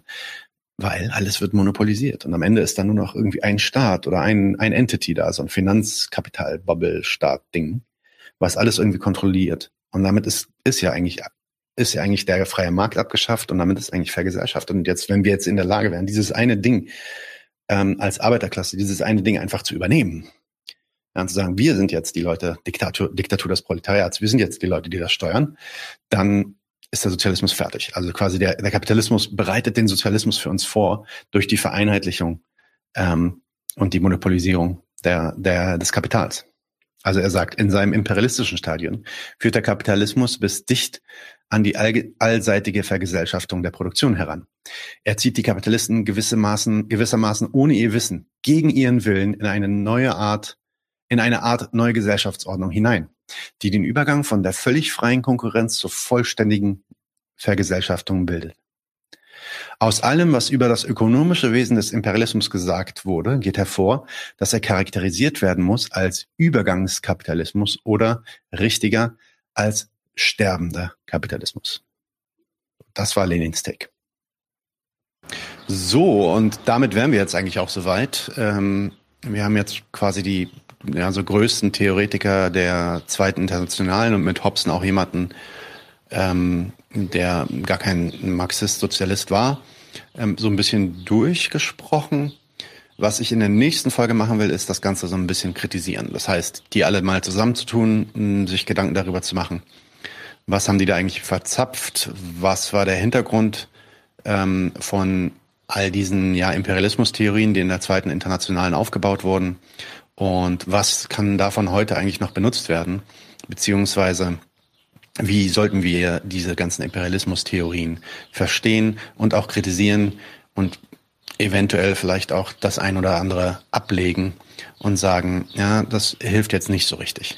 Das alles dann, wie gesagt, im nächsten Zündfunken und in den Folgen danach kommen wir dann zu den Neomarxisten, Paul Barron, Paul Sweezy, ähm, und auch äh, ja, schauen uns dann modernere Sachen von David Harvey an, Samir Amin und gucken mal, wie sich die Imperialismustheorie dann nach der Zweiten Internationalen weiterentwickelt hat. Für heute soll es das erstmal gewesen sein. Und damit zurück zu Daniel.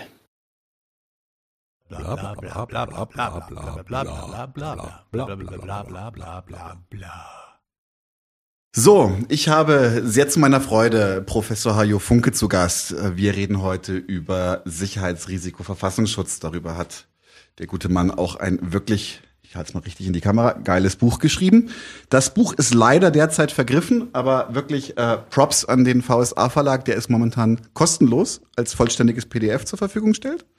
Ähm, bisschen anstrengend finde ich immer PDF zu lesen, aber besser als nichts. Also schaut euch das an. Ja. Wenn, wenn sehr viele das äh, so machen, dann werden die sich überlegen, das nochmal aufzunehmen. Ja.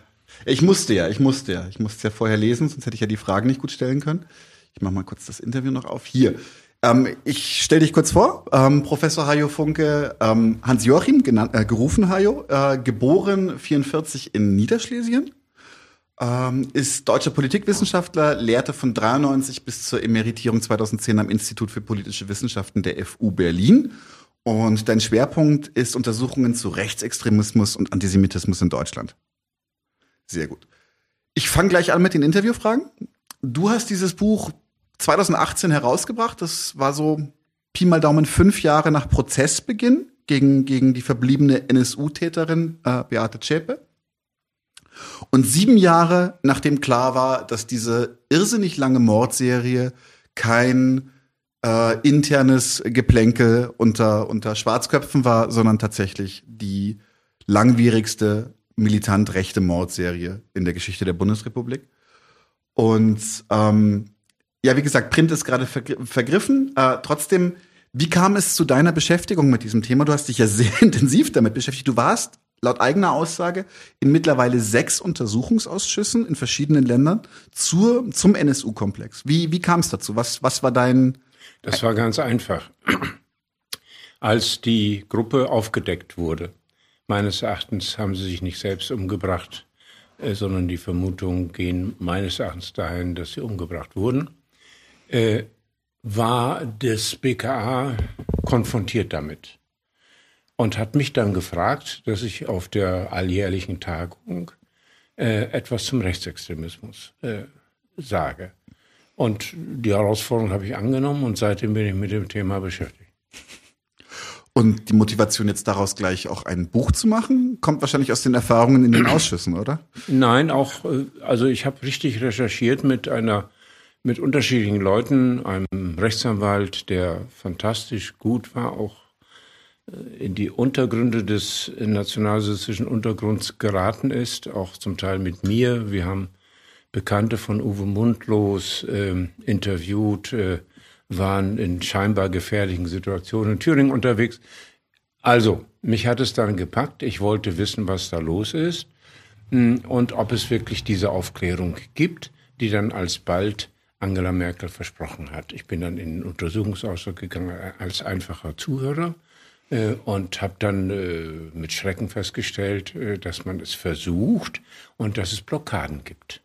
Mhm. Und damit bin ich mitten beim Thema, nämlich im Oktober 2012 äh, hat Fritsche, der zuständige, damals Zuständige für die Geheimdienste, gesagt, hört auf, zu viel zu untersuchen. Ähm, äh, das, wie heißt es, das, es dürfen keine Staatsgeheimnisse, es ging ja um die Aufklärung dieses Staatsverbrechens, wenn es eines war, äh, bekannt werden, die ein Regierungshandeln unterminieren. Das heißt, stoppt die Aufklärung. Ich bin dagegen. Das hat er sehr entschieden, fast wütend gesagt und damit konterkariert, was Angela Merkel ein paar Monate vorher gesagt hat. Mhm. Jetzt ist ja tatsächlich auch der Aufhänger des Buches nicht der NSU-Komplex, ähm, sondern, also schon auch, natürlich, aber es ist, der Titel ist Sicherheitsrisiko Verfassungsschutz. Ähm, ganz kurz zum Verfassungsschutz als Grundlage, bevor wir da einsteigen. Was ist der Verfassungsschutz offiziell? Was ist auf dem Papier die offizielle Aufgabe des Organs Verfassungsschutz in Deutschland? Das ist äh, in einem frühen Gesetz in den 50er Jahren festgelegt, auch im, äh, auch im Grundgesetz äh, festgehalten, nämlich eine Aufklärungsfunktion im Vorfeld wahrzunehmen, also eine Frühaufklärung für Gefahren für die freiheitlich-demokratische Grundordnung. Mhm. Okay. Und dem kommen sie nach, in, wie man sagen kann, ähm, wie soll äh, V-Männer ist da, glaube ich, das, das, das große Thema. Äh, sie, sie beginnen ja auch in ihrem Buch darüber, oder du beginnst, da stehen noch sie in den, in den Texten, ähm, über das NSU. Und du, du, du schreibst darüber, dass es für dich über ein Versagen, diese Funktion wahrzunehmen, weit hinausgeht. Ja, vielleicht äh, doch ein, zwei Sätze mehr mhm. zu der Geschichte des westdeutschen, also später bundesdeutschen Verfassungsschutzes. Das war zunächst äh, von ehemaligen Nationalsozialisten bevölkert. Sie hatten kaum andere. Und äh, das hat sich dann auch gezeigt, dass sie eher dann gegen links äh, analysierten und äh, ein Verständnis von der SPD äh, hatten, wie es Adenauer äh, gehabt hat und gesagt, das ist eine Gefahr für Deutschland, das ist Moskau nah, wir können den nicht trauen. So, das war die Anfangsgeschichte. Und es gab dann eben auch äh, Leute, auch im BKA, mh, hm, äh, als der parallelen Organisation, die wurden ja getrennt, in der Gestapo waren sie zusammen, also sollten sie getrennt werden, die Aufklärung und die exekutive Polizeifunktion. Auch im parallelen BKA gab es eben bis zum Jahre 1972 einen Hubert Schröbers, mhm. äh, der äh, aus äh, der nationalsozialistisch eindeutig war, das natürlich dann abgelegt hat, aber doch von der Mentalität autoritär war und eben seine eigenen Feinddefinitionen hatten, hatte und im Grunde dieses Instrument Verfassungsschutz zu sein eigentlich nicht wirklich erfüllt hat. Mhm. Äh, du erwähnst auch in deinem Buch, dass äh, bereits 52 äh, der Vorsitzende der Sozialistischen Reichspartei ähm, kurzer, kurzer Ausflug. Ähm, die Sozialistische Reichspartei war eine, eine, sagen wir mal, eine Wiederaufnahme von, von narzisstischen Tätigkeiten. Das waren, waren tatsächlich, es waren Altnazis, nicht Neonazis, es waren Altnazis, die versucht haben, quasi eine NSDAP neu zu gründen. Der Vorsitzende war Fritz Dolz und der war ab 52 auch schon als Agent des Verfassungsschutzes tätig. Und du beschreibst auch, dass es da auch dann gleich äh, ähm, äh, Verquickungen mit der Operation Gladio gab, was eine CIA-Direktive war, die zur Niederschlagung von allen linken Kräften da war. Und das ging ja gegen den Kommunismus. Ganz Wir genau. waren im Kalten Krieg und deswegen hatte man die Aufgabe gesehen, dass man womöglich, wenn der Feind angreift, äh, dass man dann halboffizielle, halbgeheime Organisationen hat, die dann tatsächlich bewaffnet Widerstand leisten können. Und da hat man dann gegen den Angriff der Sowjetunion. Und da hat man freimütig bei militanten Neonazis oder bei militanten Nazis rekrutiert. Ja, jedenfalls entschieden. Nicht schlecht. Tatsächlich, ähm, weil der Begriff so wichtig ist, auch für den, für den ganzen Verlauf des Interviews, der Begriff des V-Mannes. Was ist ein V-Mann beim Verfassungsschutz? Ich habe tatsächlich nie das, den Begriff V-Person gelesen, aber ich habe auch tatsächlich noch keine weibliche V-Person auf ihren Listen gesehen. Gibt's auch, gibt's, gibt's auch? auch? ja, ja. Okay. Äh, aber vor allem Männer, das ist ja auch äh, dominant männlich, diese rechtsextremen Organisationsverbände. V-Mann heißt einfach Verbindungsmann man sagt auch oft Vertrauensmann. Mhm. Und das ist schon, das sagt man heute mehr oder weniger ungern, weil das Rechtsextreme sind, die man holt und sagt, ihr kriegt Geld, aber informiert uns. Mhm. Und damit kommen diese V-Leute und natürlich auch die Institution, der Verfassungsschutz, in eine hochambivalente Rolle. Denn sie müssen mit diesen hardcore rechtsextremen Neonazis, Ideologen kooperieren. Nee, macht das noch nicht. Bitte keine, keine gefährlichen Dinge. Aber ihr müsst natürlich im Feld bleiben, unter euch. Ihr dürft nicht auffallen und vor allem informiert uns. Sodass, ich gebe ein Beispiel, das für mich das bitterste Beispiel ist, nämlich Tino Brandt. Der wurde 94 angeworben in Thüringen, mhm. dort damals äh, noch sehr jung und bekam alsbald eine klassische Funktion. Er wurde einer der wichtigsten Personen, Akteure des Rechtsextremismus, des Thüringer Heimatschutzes, damals die wichtigste Organisation in ganz, Deut in ganz Deutschland dann. Und ähm, er wurde unterstützt. Er wurde nicht nur mit 200.000 schätzungsweise D-Mark unterstützt, sondern auch informationell. Und dann gab es Leute im Verfassungsschutz, die gesagt haben, und gegen die Gewerkschaften, da haben wir auch nichts gegen. Also sinngemäß. Das heißt, er wurde praktisch eingesetzt, ähm, um hochdemokratische Organisationen mit anzugreifen. Das kann, das passiert nur deswegen, weil es passiert in, in Thüringen, weil an der Spitze Leute waren, die aus Hessen rüber geschafft wurden, äh, also im Verbund der Verfassungsschützer, und hm, selber, also im Falle des, des Röver, der war der Chef, äh, eher revisionistische Thesen hatten. Also man muss nochmal diskutieren, ob wirklich Hitler alleine verantwortlich war für den Zweiten Weltkrieg und dergleichen. Und der hat dann so Leute um sich gesammelt, die auch halb rechts oder ganz rechts waren oder neurechts, wie man heute sagen würde. Das heißt, dieser Verband, übrigens bis heute, der jetzige Verfassungsschutzchef Stefan Kramer ist eindeutig. Der ist kritisch, der weiß, äh, um was es bei Demokratie und Rechtsstaat geht. Und soweit ich das ahne, hat er immer noch Leute, die ihn dann torpedieren von rechts her, beziehungsweise die Arbeit gefährden. Äh, so stark war das hineinsozialisiert hinein. Äh, es war eine Organisation, äh, die mit Demokratie und Rechtsstaat nichts zu tun hatte, sondern die Tino Brandt aufgebaut hat und die dann auch mit anderen, zum Teil Leuten im LKA von Thüringen dafür gesorgt hat, dass als sie dann Verbrechen begangen, schwere Körperverletzung, dieser Tino Brandt zum Beispiel, ihn de facto aus der Schusslinie der Polizei genommen haben. Und zwar wie?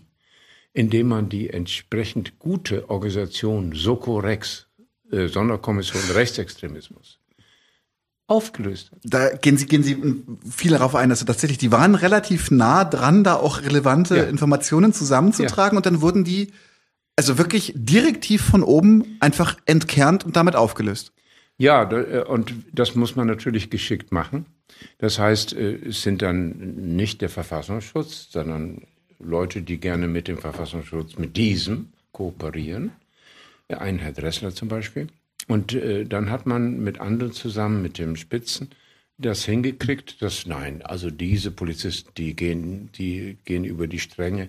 Und einer von denen, den ich lange interviewt habe und den ich sehr schätze, leidet bis heute darunter, dass er im Grunde äh, heruntergenommen wurde von zentralen Funktionen. Das heißt, wir haben in Thüringen einen Sonderfall des, der Intensität des Versagens an den Kernprinzipien der freiheitlich-demokratischen Grundordnung, nämlich Demokratie, Rechtsstaat, Verfassungsschutz im Schutz der Verfassung, also der Menschenwürde, des Demokratieprinzips, des Rechtsstaatsprinzips. Das war nicht das Thema, jedenfalls nicht die zentrale Strategie. Und dies hat dazu geführt, und jetzt kommt der Punkt, dass der Thüringer Heimatschutz dadurch, dass er gelassen wurde und auch äh, ideologisches Zeug ver verbreiten konnte und auch Gewalttaten äh, leichter machen konnte, zu der größten Organisation damals in Westdeutschland bzw. dann Deutschland geworden ist, neonazistisch, die waren überall. Und aus denen sind dann diese drei gekommen, die dann als NSU gelten, später, nämlich Zschäpe und die beiden Uwes. Die sind sozusagen in eine gewaltradikale äh, Beschleunigung geraten. Es war ja ohnehin Anfang der 90er Jahre so, dass äh, vor allem im Osten aufgrund der Einigungswirren und vielen Problemen, die die äh, Einigung Deutschlands geschaffen hatte, äh, es eine sehr breite, sehr radikale, vor allem männlicher Jugendlicher, aber nicht nur, Be äh, Gewaltbewegung gegeben hat. Und da gibt es dann die Kaderstrukturen, die das noch einmal auch gewaltmäßig radikalisiert haben. Und der Verfassungsschutz hat es hingenommen, so würde ich sagen. Und die beste, um diesen Punkt zu schließen, die beste Analytikerin dieses ganzen Prozesses ist die zweimalige Chefin des dortigen Untersuchungsausschusses gewesen, nämlich eine Frau Dr. Marx, Juristin. Und die hat in, am Ende ihrer beiden Untersuchungsausschüsse gesagt, da ist der Verdacht betreuten Mordens, also von solchen Institutionen betreuten Mordens, nicht zu weit gegriffen. Also sinngemäß, also betreutes Morden von staatlichen Institutionen betreutes Morden. Das ist eine ungeheure Aussage. Aber sie hat gesagt, das ist ein Verdacht, der mir begründet erscheint, nachdem ich Jahre äh, daran gearbeitet habe und einiges rausgekriegt habe. Aber nicht das Entscheidende.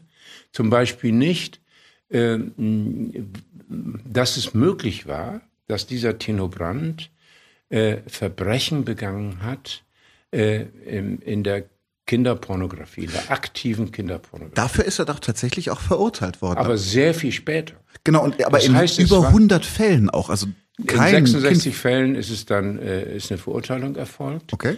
fast ohne Öffentlichkeit. Das Okay. ist auch spannend. Ähm, und äh, also ich höre aus Unterlagen oder habe sie gesehen, äh, habe sie gehört. Das ist so eine Mischung. Äh, da die Arbeit, die Empirie ist sehr schwer gewesen. Äh, dass es eben nicht nur in Rudolstadt, wo er gelebt hat, aber auch in Erfurt Orte gab, wo er, um ein Beispiel zu nennen, rumänische Jungs die Pässe abgenommen hat, äh, sie blondiert äh, hatte und sie graumelierten Herren übergeben hat.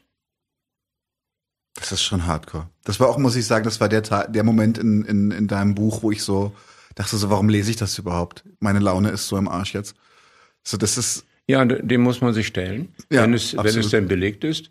Und es ist vielfach belegt. Wie gesagt, 66 Fälle sind äh, verhandelt worden vor Gericht und er hat eine mehrjährige Strafe bekommen.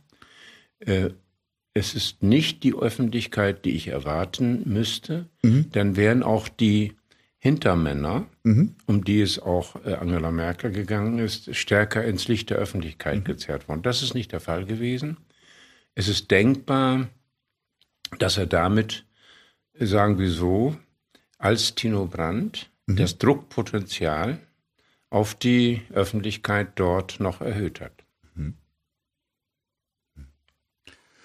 Gehen wir mal kurz zurück zu, zu Tino Brandt und der Thüringer Heimatschutz. Ähm, es gab ja 2004 ein, ein, eine Veröffentlichung des Bundesamts für Verfassungsschutzes, in dem sie sich zum, zum Thema Rechtsextremismus auch in Ostdeutschland beschäftigt haben. Und ihr Fazit war, es gebe derzeit keine rechtsterroristische Gefahr. Es fehle an Strukturen, Ressourcen und Personal. Und ähm, wenn man, wenn man den, den Inhalten deines Buches folgt, kann man aber auch durchaus daraus schließen, dass eigentlich an jedem größeren Nazi-Stammtisch ein V-Mann saß. Es waren ja unheimlich viele. Ähm, wie, wie kann man das, wie kann man diesen Bericht dann bewerten? Weil, wenn sie die Leute überall hatten, hätten sie doch die Informationen haben müssen. Ist das schlampig, fahrlässig? Oder jetzt bin ich provokant oder vorsätzlich? Ich sehe die ganze Sache so. Also den, der Grund für die begrenzte Aufklärung. Vielleicht ist ein Drittel aufgeklärt, das Ganze. Nicht mehr. Ähm, darin, dass wenn man einmal sich in die Falle dieser, dieser schwierigen Kooperation zwischen Rechtsextremen und Verfassungsschützern begeben hat, und dann sagt, ja, dann lass das mal, dann, nee, aber mach das doch, du musst ja dann gemacht, diese Gewalt hat, wir gucken schon. Also so, so ungefähr stelle ich mir das vor. Äh, dass äh, dann man mit als Institution in der Falle sitzt. Denn wenn man, wenn das herauskommt, äh, dann ist das Strafvereitlung im Amt. Äh, dann äh, sind diese Vorgesetzten, dieser Herr Röver und diese anderen, sind verantwortlich und können strafrechtlich verantwortlich gemacht werden. Sodass mein Eindruck ist, dass es eine de facto Blockade ab einem bestimmten Zeitpunkt gegeben hat, nachdem man gesehen hat, da waren wir dabei, da, das kam ja doch von rechts. Ja, wir hören, dass es von rechts kommt. Nein, das können wir nicht sagen. Das alles habe ich ausgebreitet in verschiedenen Büchern äh, und äh, das mit anderen zusammen, also Andreas Förster, äh, den, den, den, dem Anwalt Javus Narin und vielen anderen, Röpke, Andrea Röpke, äh, die das alles ähnlich erfasst haben. Und äh, ich füge das zusammen mit der These äh, oder der Vermutung, äh, sie wussten, es ist vieles dieser Gruppe. Das bestand auch nicht aus drei Leuten, sondern vielen Mittätern und, und Helfern. Äh, Und eben diesen V-Leuten, die waren ja zugleich rechtsextrem und aktiv. Ähm, äh, dass, äh, dass man ab einem bestimmten Zeitpunkt gesagt hat, wir können das nicht mehr aufklären. Also müssen wir das verdecken. Und meine These ist, es gab eine wissentliche Begleitung. Mhm. Dieses, die, Das heißt, man NSU. wusste um einen beträchtlichen Teil, man weiß natürlich, ich weiß nicht, wie umfangreich äh, dieses Wissen war, ob es um alle Morde ging, um es alle Verbrechen ging oder eben ein Teil. Aber ein Teil ist relativ sicher. Und jetzt kommt noch etwas hinzu. Ich hatte dann Gelegenheit, immer wieder zu den BKA-Tagungen, Professor und so weiter, zu gehen. Mm, und äh, die, dann gab es in diesen, also das war Anfang des letzten Jahrzehnts, vielleicht 11, vielleicht 2012, gab es dann einen sehr hochmögenden Abteilungsleiter von einer anderen Abteilung, die ich in einem Auslandsaufenthalt, äh, den ich in einem Auslandsaufenthalt kennengelernt hatte. Und der sagte, ich habe denen gesagt, auch eine dieser BKA-Tagungen, da sitzt man dann an so Tischen am Kaffee, zum Kaffee. Ich habe ihnen gesagt, guck doch mal nach rechts. Und dann haben diese Zuständigen, also die, die entsprechenden Zuständigen, Abteilungsleiter und andere gesagt, äh, nur ge gegrinst. Und dann sagt er, oh, und dann fragte ich, wo sind die? Ja, da. Dann gehen wir doch dahin. Und dann sagt er, nicht? War doch so. Und dann sag, grinsten sie erneut. Das heißt, ich gehe davon aus, dass sie wussten, wo sie suchen müssten. Noch eins, äh, ein stellvertretender BKA-Chef, Jürgen Maurer, mhm. hat das in diesem ersten Untersuchungsausschuss angedeutet. Ja, also eigentlich hatten wir auch Hinweise oder so ähnlich von ganz rechts. Ich hatte im letzten, äh, letzten September einen Vortrag über ein anderes Buch, der Kampf um die Erinnerung über Nationalsozialismus und die Folgen. Und bevor ich anfing, kam er auf mich zu und äh, sagte, ich muss unbedingt mit Ihnen reden. Und er hat gesagt, wir hatten Gründe, von ganz rechts auszugehen. Und die implizite Botschaft war, wir haben es nicht gemacht. Nicht, dass es ein Beleg äh, dafür, dass es ein begleitendes Wissen, ein wissentliches Begleiten gab. Man weiß nicht, wer, wer das alles, wen das alles erfasst hat. Aber ich gebe Ihnen noch ein anderes Beispiel. Der langjährige Innenminister von Bayern, Beckstein. Oh, ein ganz persönlicher Favorit von mir. Ja, Sie kommen ja aus Bayern, ne? Genau, es ist also unter denen haben wir gelitten. Na, ich habe nicht unter ihm gelitten, sondern meine Tochter und ich haben in, Augsta äh, in Augsburg äh, gefragt. Wir hatten so eine so eine Konferenzserie, äh, warum er bestimmtes nicht gemacht hat. Er hat kaum geantwortet darauf. Das Entscheidende ist, im Jahr 2005/6 gab es von einem Herrn Horn die Vermutung, ach, es könnte doch von rechts, also rechtsextrem natürlich, kommen und er hat das so belegt mit äh, so fallstudienähnlichen Überlegungen. Und das wurde sofort abgeknickt. Man hat ein paar Wochen gewartet und hat dann eine, erneute äh, Analyse versucht und die dann nicht den Bayern übergeben, sondern Baden-Württemberg. Und die haben dann eine klassisch rassistische Analyse gemacht mit dem, also Analyse in Anführungsstrichen, mit der Kernthese, das kann bei uns gar nicht passieren. Solche brutalen Akte des Terrors, des Mords, die passen nicht in unsere Kultur. Das Oktoberfestattentat war schon längst vergessen, oder? Ja. ja, und nicht nur das, auch der Nationalsozialismus, der ja auch äh, eine Kultur des, ähm, der Verbrechen war im Kern. So, also äh, man hat das einfach so weggedreht. Diese Analyse habe ich, diese 100 Seiten oder 106 Seiten habe ich mir reingezogen. Das war so falsch, so fad, so oberflächlich. Sie, Sie sehen daran, und Beckstein hatte seine Rolle als Innenminister. Also das mhm. können wir nicht so durchgehen lassen. Dann gucken wir mal, wie wir das begeuschen, wie wir das woanders hintun und dann kommt was anderes raus. So. Das war in diesem entscheidenden Jahr 2006, also unser Sommerfestival, dieser Fußball äh, äh, Traum. Traum, ja. Sommer. Äh, Doch der, der 2006. wird man diesem da, unsäglich Da, da, da sollte man die türkische Community, es ging ja um türkische Morde, mhm. Morde an äh, migrantischen Türken, mhm. Türken in Deutschland, da sollten wir diese nicht so aufregen. Das heißt, sie haben damit verhindert, äh, dass sie aufmerksam werden auf die Gefahr seitens, äh, seitens von irgendwem, von Rechtsterroristen, wie man später erfahren hat, äh, an ihrer eigenen Community. Das heißt, sie wurde ungeheuer äh, irritiert und verängstigt. Mm, und man sieht es ja auch noch daran, dass dann die Untersuchungen eher in die Familien gingen.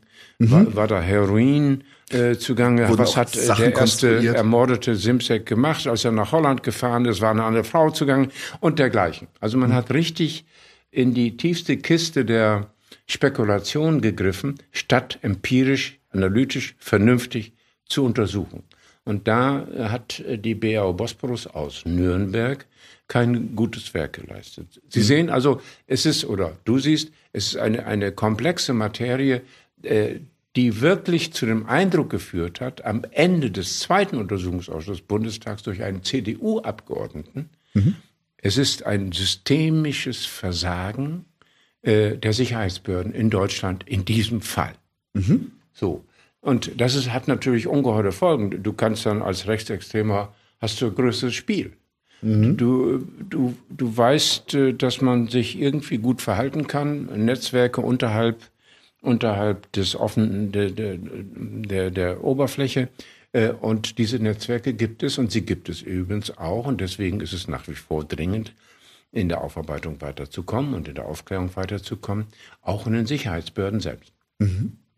Du dampfst das dann äh, in deinem Buch ein auf, du nennst es die drei Kernrätsel für dich. Wenn wir jetzt diesen, diesen NSU-Komplex nehmen, die Morde und äh, die Sachen, die da passiert sind. Ich würde dir jetzt tatsächlich deine drei Kernrätsel mal durchgehen und dann kannst du, kannst du gerne zu allen dazu was sagen. Das erste, das erste Kernrätsel ist, und das ist so eines von denen, wo ich wirklich an meinem eigenen Verstand auch zweifle, wie sowas sein kann. Es ist der Fakt, dass ein Beamter des Verfassungsschutzes, nicht ein V-Mann, ein Beamter des Verfassungsschutzes, namentlich Andreas Temme, höchstwahrscheinlich anwesend war, während äh, Halid Yozgat in seinem Internetcafé ermordet wurde. Den Umstand, dass der, dass das, äh, dass, dass, dass, also es ist, glaube ich, bewiesen, dass er da war oder er muss da gewesen sein zu diesem Zeitpunkt. Er hat ja selbst gesagt, ich habe ich hab dann bezahlt, ich habe ihn nicht gesehen. Und er lag dann auf einem niedrigen, äh, an, saß an einem niedrigen Tisch, äh, lag hinter dem Tisch. Also ähm, das ist äh, nicht glaubwürdig. Was hat Andreas Temme in diesem Internetcafé zu suchen gehabt zu diesem Zeitpunkt? War, war die Internetleitung zu Hause kaputt? Musste er E-Mails checken?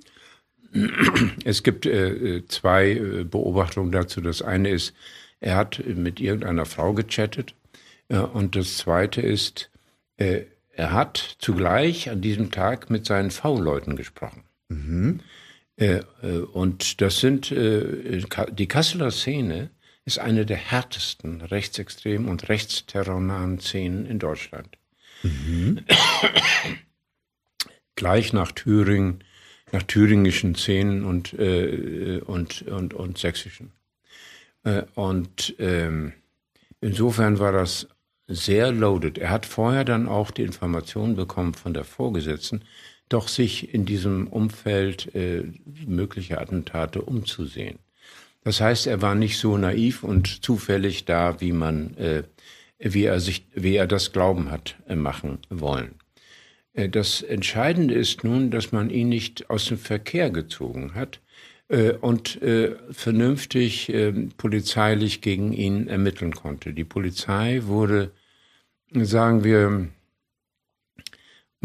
der Polizei wurde, so muss ich es vielleicht sagen, bedeutet, dass man ihn schützen will. Er ist ja Verfassungsschutzmitarbeiter und das geht auf die politischen Entscheidungen in Hessen zurück.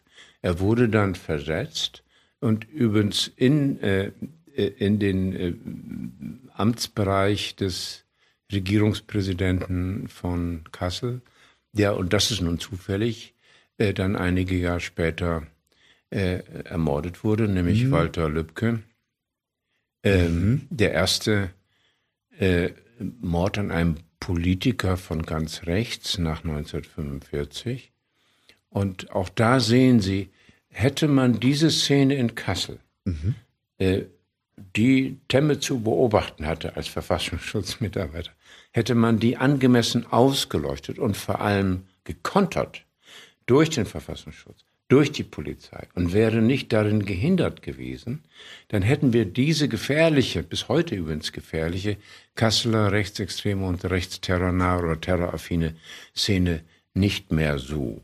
Das war übrigens der Gegenstand des spät eingerichteten ersten Untersuchungsausschusses in Hessen, diese Szene in Nordhessen vor allem in Kassel. Die hatte Verbindung mit Dortmund auf der einen Seite, mit dortigen Leuten von Combat 18, also dieser Kampf, der Terrorkampfszene, einerseits also in das nahe Dortmund, andererseits nach Thüringen. Diese Szene ist nie angemessen angegangen und ausgehoben mhm. worden. Combat 18 ist, soweit ich weiß, auch gerade wieder am Start. Die machen Übungen in Tschechien, habe ich im Antifa-Infoblatt gelesen. Ja, das muss man dann prüfen, ob das wohl so stimmt. Aber möglich ist es, mhm. zumal ja auch sogar die, die, äh, die Zuständigen äh, eine Gruppe, ich glaube in Eisenach, mhm. äh, ausgehoben haben, wo es auch Verbindungen mhm. zu Combat 18 gibt. Nein, die, die Gruppe Blood and Honor aus England eigentlich war zentral in der Genese dieses NSU-Terrors, äh, auch durch V-Leute, ähm, Flankiert. Flankiert, danke. ähm, äh, und unterstützt. Ähm, das wollte ich eigentlich sagen. Äh, die V-Leute sind Rechtsextreme, wohlgemerkt. Ne? Und ähm, dann ist eben nie klärbar, wie weit äh, dann die Verfassungsschutzbehörden tatsächlich auch aufpassen, dass sie, äh, dass sie, äh, ja, dass sie nur informieren und nicht selber Akteure sind. Und das ist nicht gelungen. Das kann man an einem anderen Beispiel sehen, das vielleicht auch noch einschlägig ist äh, für diesen Komplex NSU. Das ist hm, die Person Ralf Marschner. Mhm. Ralf Marschner lebte Mann, V-Mann des Bundesamts für Verfassungsschutz in, äh, in Zwickau. Die, die, das Trio und drumherum kam von Jena, ging nach Chemnitz und ging dann nach Zwickau. Und Zwickau fühlten sich relativ wohl, offenbar geschützt, mehr oder weniger, wodurch auch immer im Einzelnen. Und Ralf Marschner gelang es, der war aktiv in irgendwelchen Rockerszenen, dann auch im Baugeschäft, hat auch Uwe, einen der Uwes mal beschäftigt, offenkundig, und hat auch Autos äh, verliehen zu Fahrten nach Bayern. Und er hatte ein, und nun kommt's, Kuschelverhältnis mit Beate Zschäpe. Mhm. Die saßen gemeinsam, so ein sehr glaubwürdiger Bericht aus dem zweiten Untersuchungsausschuss des Bundestags, gemeinsam hinter dem Computer. Mhm. Das heißt, äh, wenn Ralf Marschner äh, nicht das Zentrale gewusst hat, dann wundere ich mich und damit auch das Bundesamt für Verfassungsschutz. Jetzt zur Ehrenrettung von einigen im Bundesamt für Verfassungsschutz sage ich gerne, mhm. äh, dass äh, das alles an Aufklärung misslungen ist zuvor, während äh, der 2018 äh, dem schwierigen Hans-Georg Maaßen folgende Thomas Haldenwang jedenfalls in bestimmten Bereichen sehr entschieden und für meine Verhältnisse glaubwürdig sagt, ich äh, will das mit ganz rechts, also der AfD vor allem, klären und war darin mit anderen zusammen letztlich auch vor Gericht nun sehr erfolgreich. Man kann diese Partei als rechtsextreme beobachten. Mhm. Okay. Das heißt aber nichts über die Struktur äh, des Bundesamts für Verfassungsschutz. Das heißt was für über die Spitze. Die Spitze ist einflussreich. Überhaupt keine Frage. Äh, aber wie die Struktur heute aussieht, also wie das V-Mann-Wesen unter Kontrolle genommen worden ist, das entzieht sich meiner empirischen Kenntnis, naheliegenderweise. Und ich erwarte eigentlich, dass das so empirisch erfasst wird, dass wir darüber so reden, wie über das, was ich dann nun an wenigen mit anderen herausbekomme. Mhm. Mhm. Wir machen gleich mal weiter, weil es äh, wird noch wird noch wilder. Tatsächlich, beziehungsweise viel wilder als, als äh, dabei sein, wenn der Schuss fällt, ist eigentlich schwierig. Aber wir haben diese, diese, diese unsägliche ähm, Chose um den Mord an der Polizeibeamten ähm, Michel, Michele? Mich, Michel Kiesewetter. Michel Kiesewetter. Und ähm, die wohl vor ihrer Ermordung mehrfach klargemacht hat, dass sie bedroht wird. Sie hat äh, Undercover-Einsätze im Drogenmilieu, in der organisierten Kriminalität hinter sich gehabt. Ähm, hat also an diese Bedrohungslage angemahnt, hat Schutz gesucht ähm, und ist dann sehr, sehr förderlich für viele Interessen tot umgefallen. Sie und ihr Kollege äh, sind äh, auf einem Platz erschossen worden mit der gleichen Waffe oder zumindest mit, auch mit einer Checker. Äh, ich, ist, ist, ist es nachgewiesen, dass es die gleiche Waffe ist? Nein, nein, nicht der andere. Das macht es so ah. kompliziert. Ähm, also sie ist erschossen worden und äh, der, der mit im Auto saß in Heilbronn äh, auf der Theresienwiese, wie es heißt, der ist schwer verletzt und hat überlebt. Mhm. Äh, und sie hat in der Tat zuvor Angst gehabt. Sie wurde auch beobachtet, wie sie glaubte gesehen zu haben. Sie wurde gleichwohl von der Beweissicherungseinheit unter einem sehr harten Vorgesetzten äh, im Grunde äh, für Einsätze abgeordnet, die hochgefährlich waren. Am Ende hatte ich den Eindruck und äh, viele andere, äh, dass sie einfach, dass man sie ins Feuer gelassen hat. Also sie war bekannt wie ein bunter Hund in der Szene, in der organisierten Kriminalitätsszene, in der Drogenszene und auch bei Rechtsextremen. Mhm. So, das heißt, und sie, sie, sie hatte nach dem, was wir recherchiert haben, wir waren in Oberweißbach, da wo sie herkommt und, und, und, sie war eine engagierte Polizistin und merkte, dass sie verheizt wird mhm. und auch Angst hat. Und dann sagte dieser sich allmächtig dünkende Chef dieser Einheit, wir schützen dich. Und die haben es nicht geschafft. Oder nicht gewollt, weiß ich nicht. So. Das war also auch sehr berührend. Äh, also äh, übrigens Clemens Binninger, der äh, Untersuchungsausschuss, Vorsitzende des zweiten Untersuchungsausschusses von der CDU, kam aus einem ähnlichen Gebäude als Polizist. Das hat ihn persönlich umgetrieben, mhm. äh, dass eine Kollegin von ihm umgebracht worden ist und man nicht rauskriegt, was die Konditionen dieser Eskalation an diesem Tag im April 2007 waren. Und das lag daran, dass zum Beispiel Phantombilder, die mhm. aufgenommen worden sind, von dem zuständigen Staatsanwalt nicht weitergegeben wurden als nicht relevant. Sie waren aber nach unseren Recherchen, auch mit Gesprächen von Einzelnen, die solche Bilder gezeichnet haben, hochrelevant. Stattdessen hat, hat dann auch äh, der, der, die Bundesanwaltschaft gesagt, das waren immer die drei. Aber da waren zehn andere Leute mhm. und die drei vielleicht irgendwo in der Nähe aber wahrscheinlich gar nicht im unmittelbaren Tatgeschehen. Also warum gucken wir uns die nicht an? Und es ist nicht einmal dazu gekommen, dass die angemessen rechtzeitig von einem zuständigen Staatsanwalt veröffentlicht waren. Das war nicht relevant. Mhm. Und die Verengung der Bundesanwaltschaft war dann, es waren ja sowieso nur die drei. Unser Anklageschrift bezieht sich nur auf die drei. Mhm. Dabei ist nicht nachgewiesen, wer jeweils für den Mord an der jeweiligen mhm. Stelle zwischen 2000 und 2007 in Nürnberg, in Bayern 5 und in anderen Orten verantwortlich war, es getan hat, Täter war.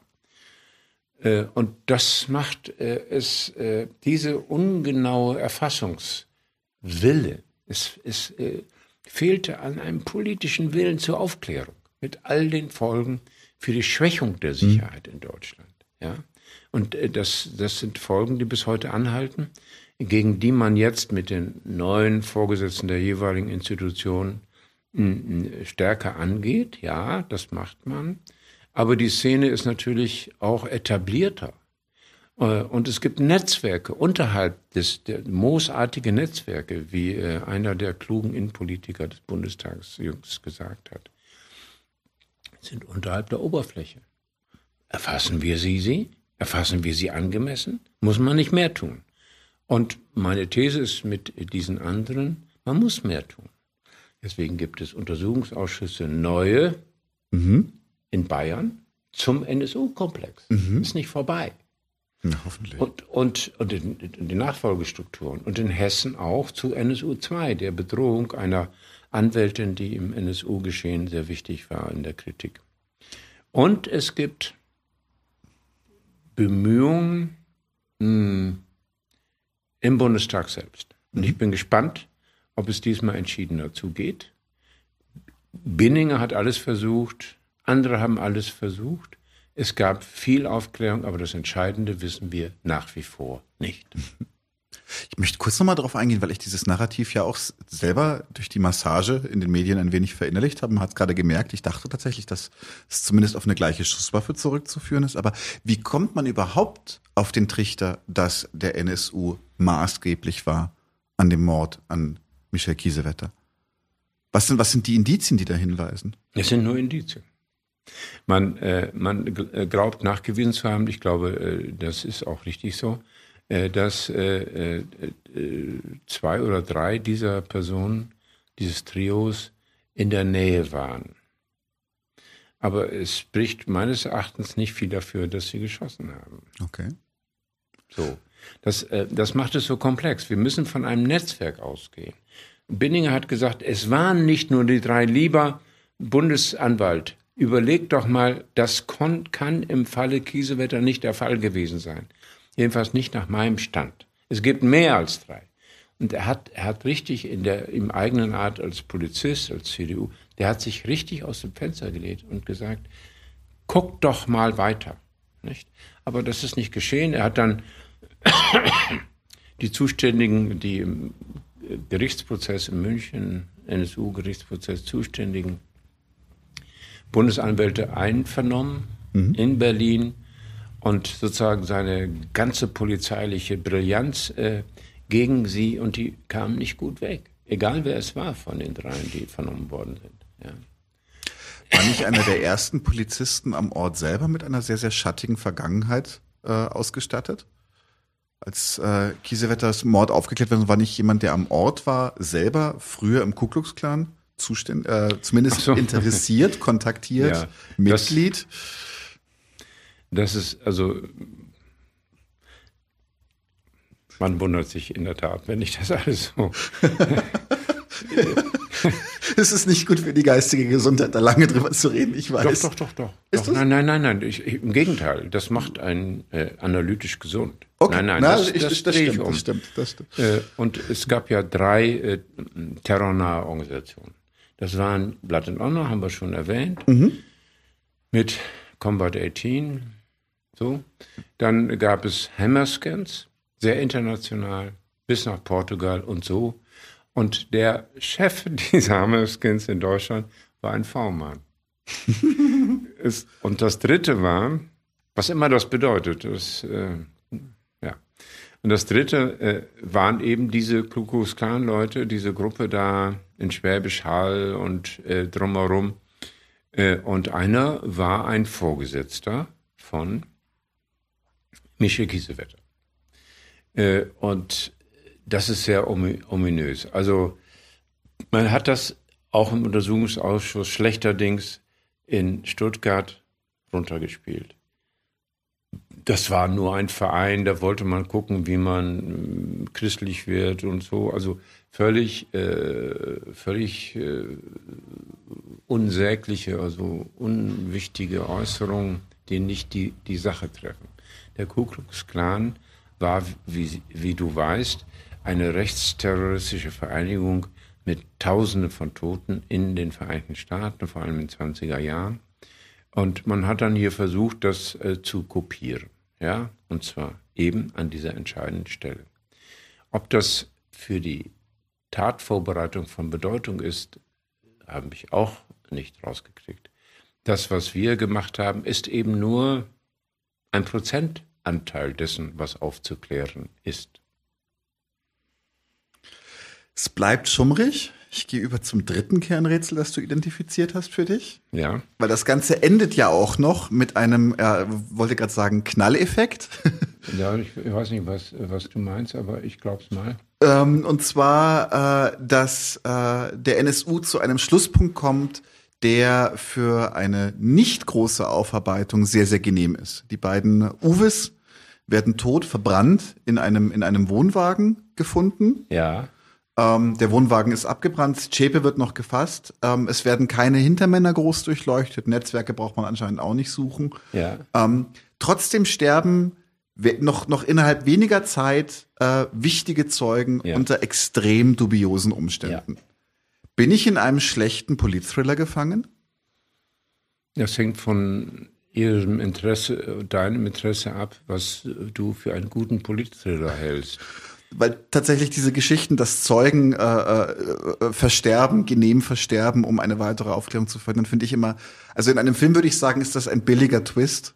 Aber anscheinend Ja. ist es hier bittere Realität. Was, was, Ja, was das kommt erneut, äh, erneut wird das, wird das, wird das bestritten. Ja, es wird alles bestritten. Äh, Nehmen wir den Fall, das war schon etwas eher, nee, das war äh, alles in der gleichen Zeit. Ähm, den Fall Corelli. Corelli war einer der wichtigsten neben Ralf Marschner und noch ein, zwei äh, V-Leute.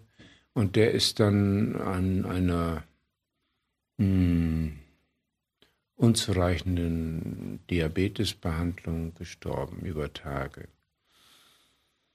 Das war so, das kann sein, das war aber so äh, dubios, wie du sagst, dass ähm, äh, äh, eine Innenausschussabteilung oder war es die Parlamentarische Kontrollgruppe des Bundestags extra einen ehemaligen Staatsanwalt, Jesse Montag, beauftragt hat, dem Ganzen nochmal nachzugehen.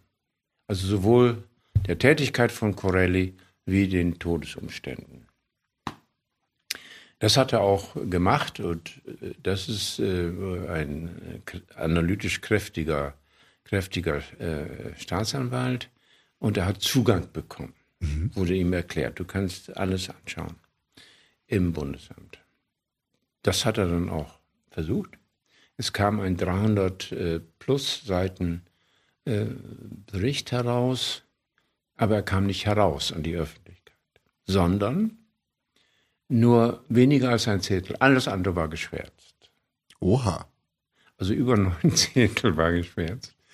Äh, Und dann sollte es eine, direkt im Anschluss an die Übergabe dieses Berichts eine Pressekonferenz geben. Die wurde abgesagt. Sieben Wochen später oder ich weiß nicht, Wochen später äh, habe ich nur durch äh, sehr kundiges Nachfragen erfahren, dass morgen dann diese Pressekonferenz sei. Da waren nur noch sieben Journalisten. Dann habe ich versucht, Jesse Montag, der ein umgänglicher Mann ist, danach, da bin ich in die Rolle, ich weiß nicht was, des Journalisten geschlüpft, noch Fragen zu stellen. Und er guckte sich um und bedeutete, das geht jetzt nicht. Also will, ich meine, das sagt es äh, schon aus sich selbst. Also man hat versucht, das unter allen Umständen restriktiv zu behandeln. Das war eben nicht untypisch, deswegen erzähle ich es. Es war kein Zufall. Es war nicht äh, etwas äh, extra Besonderes. Äh, und herausgekommen ist später, dass, dass ein ganzer Schrank von, von, von, was weiß ich, Kassetten und, und, und, und äh, von diesem Corelli gar nicht ihm zugänglich gemacht worden ist. Das sei dann wieder ein Zufall gewesen. Er hat also de facto äh, das Entscheidende nicht rausgekriegt. Er hätte diese ganzen 330 Seiten. Ich habe, ich habe, glaube ich, ich weiß gar nicht, ob ich das sagen darf, ich habe, glaube ich, den ganzen Text mal irgendwie zu Gesicht bekommen. Also Sie sehen schon Laster allein an dieser Formulierung, äh, wie äh, äh, nicht, also das wurde dann, es wurde, es wurde mit Verrat gearbeitet. Also es wurde Leute bedroht, die sich, die sich um diese äh, Aufklärung bemüht haben. Es wurde i- gedroht mit Verrat. Und wenn du Landesverrat machst, dann bist du dran. Krass. So. Also insofern muss es sind einige äh, auch äh, dabei so belastet worden, dass sie ihre Analysebereitschaft und ihre Aufklärungsbereitschaft unterbrechen mussten, mhm. ehe sie wieder stark genug äh, sind, äh, das äh, auf andere Weise weiterzuführen. So, das ist ein Fall. Dann gab es äh, den Tod eines jungen Menschen in Heilbronn.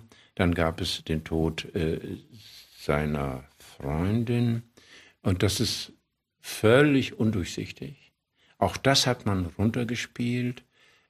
Es war, würde ich sagen, letztlich ein sehr restriktiv, aggressives Verhalten der Polizei. Mhm. Und was noch hinzukommt, die, die sich um Aufklärung bemühen sollten, also der damalige Untersuchungsausschuss, war nicht sehr interessiert. Jetzt bin ich diplomatisch. Äh, und auch der zuständige Innenminister war nicht interessiert.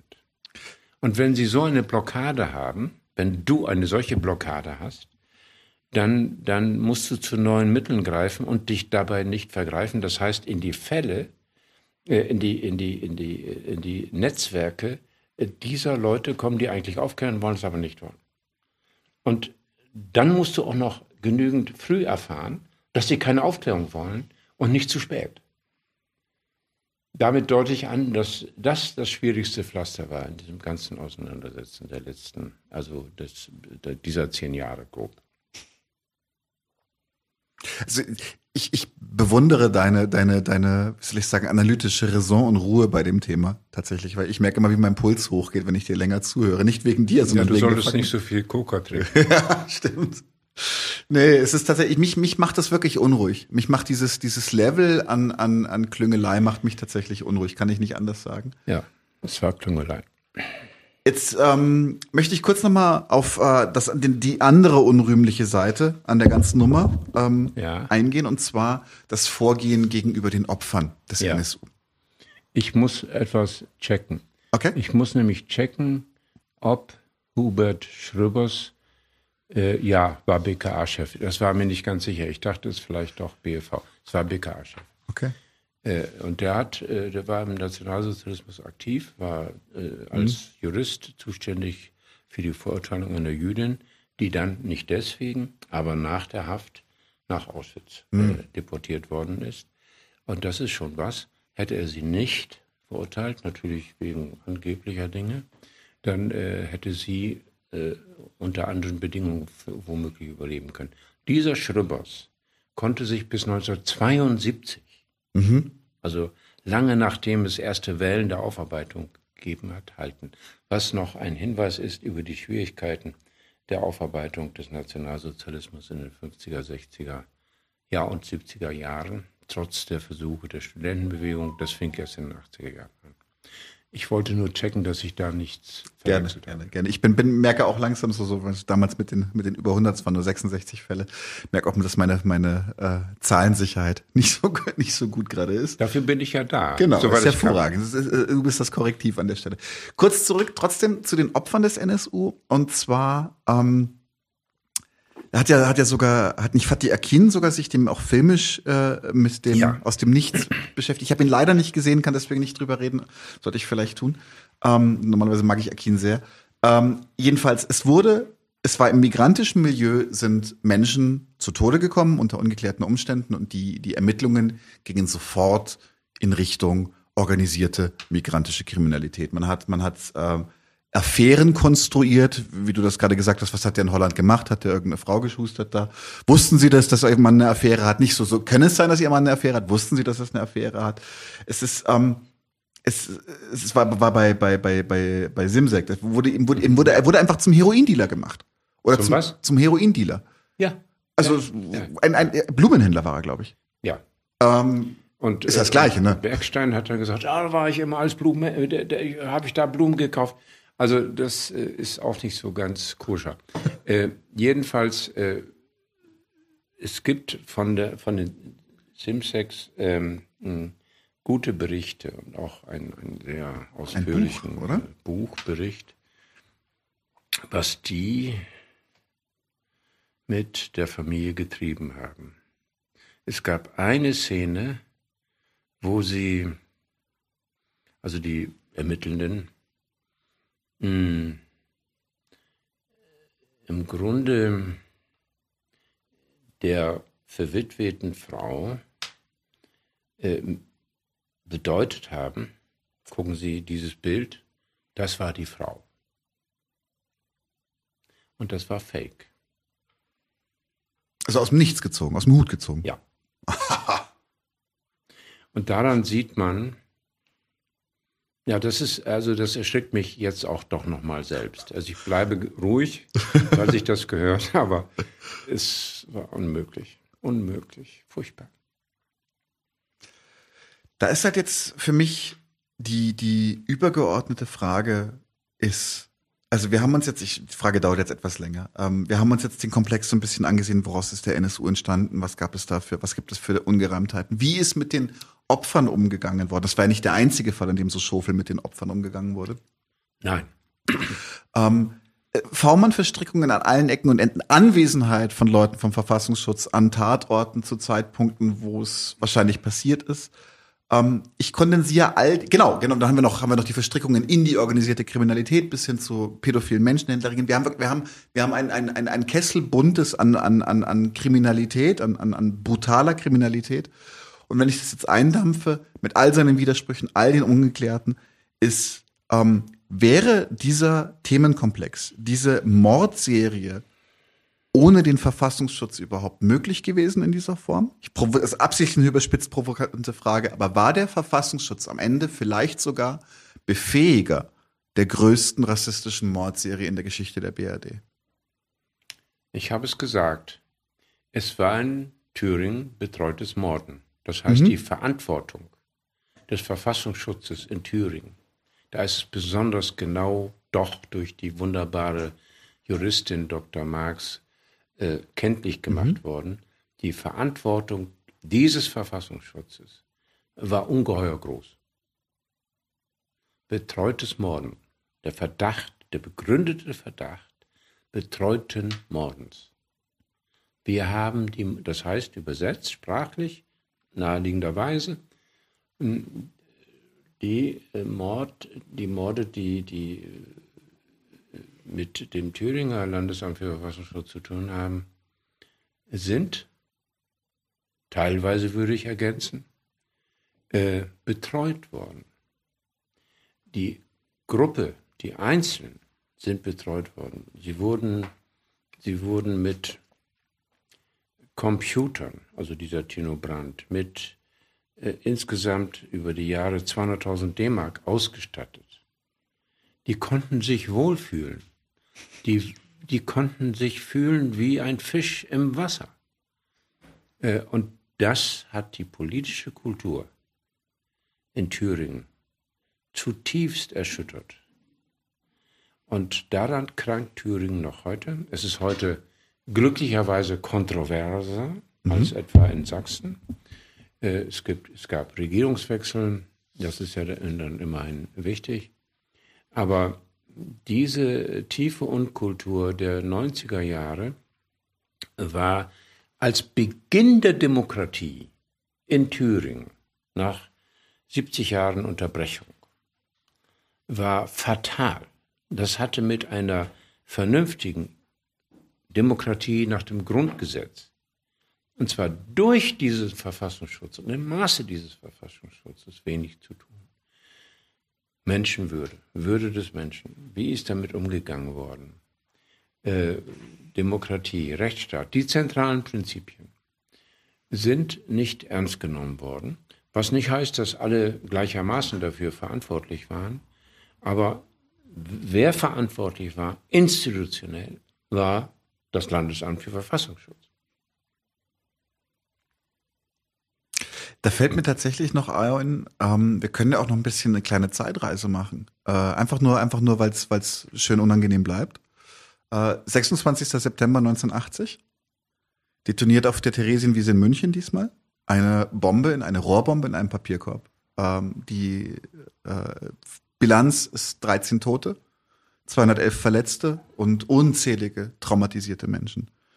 Ähm, war wohl ein Einzeltäter, ne? Naja, Ulrich Chaussy hat darüber sehr, also fast sein Leben lang äh, gearbeitet. Und er hat das sehr genau rekonstruiert.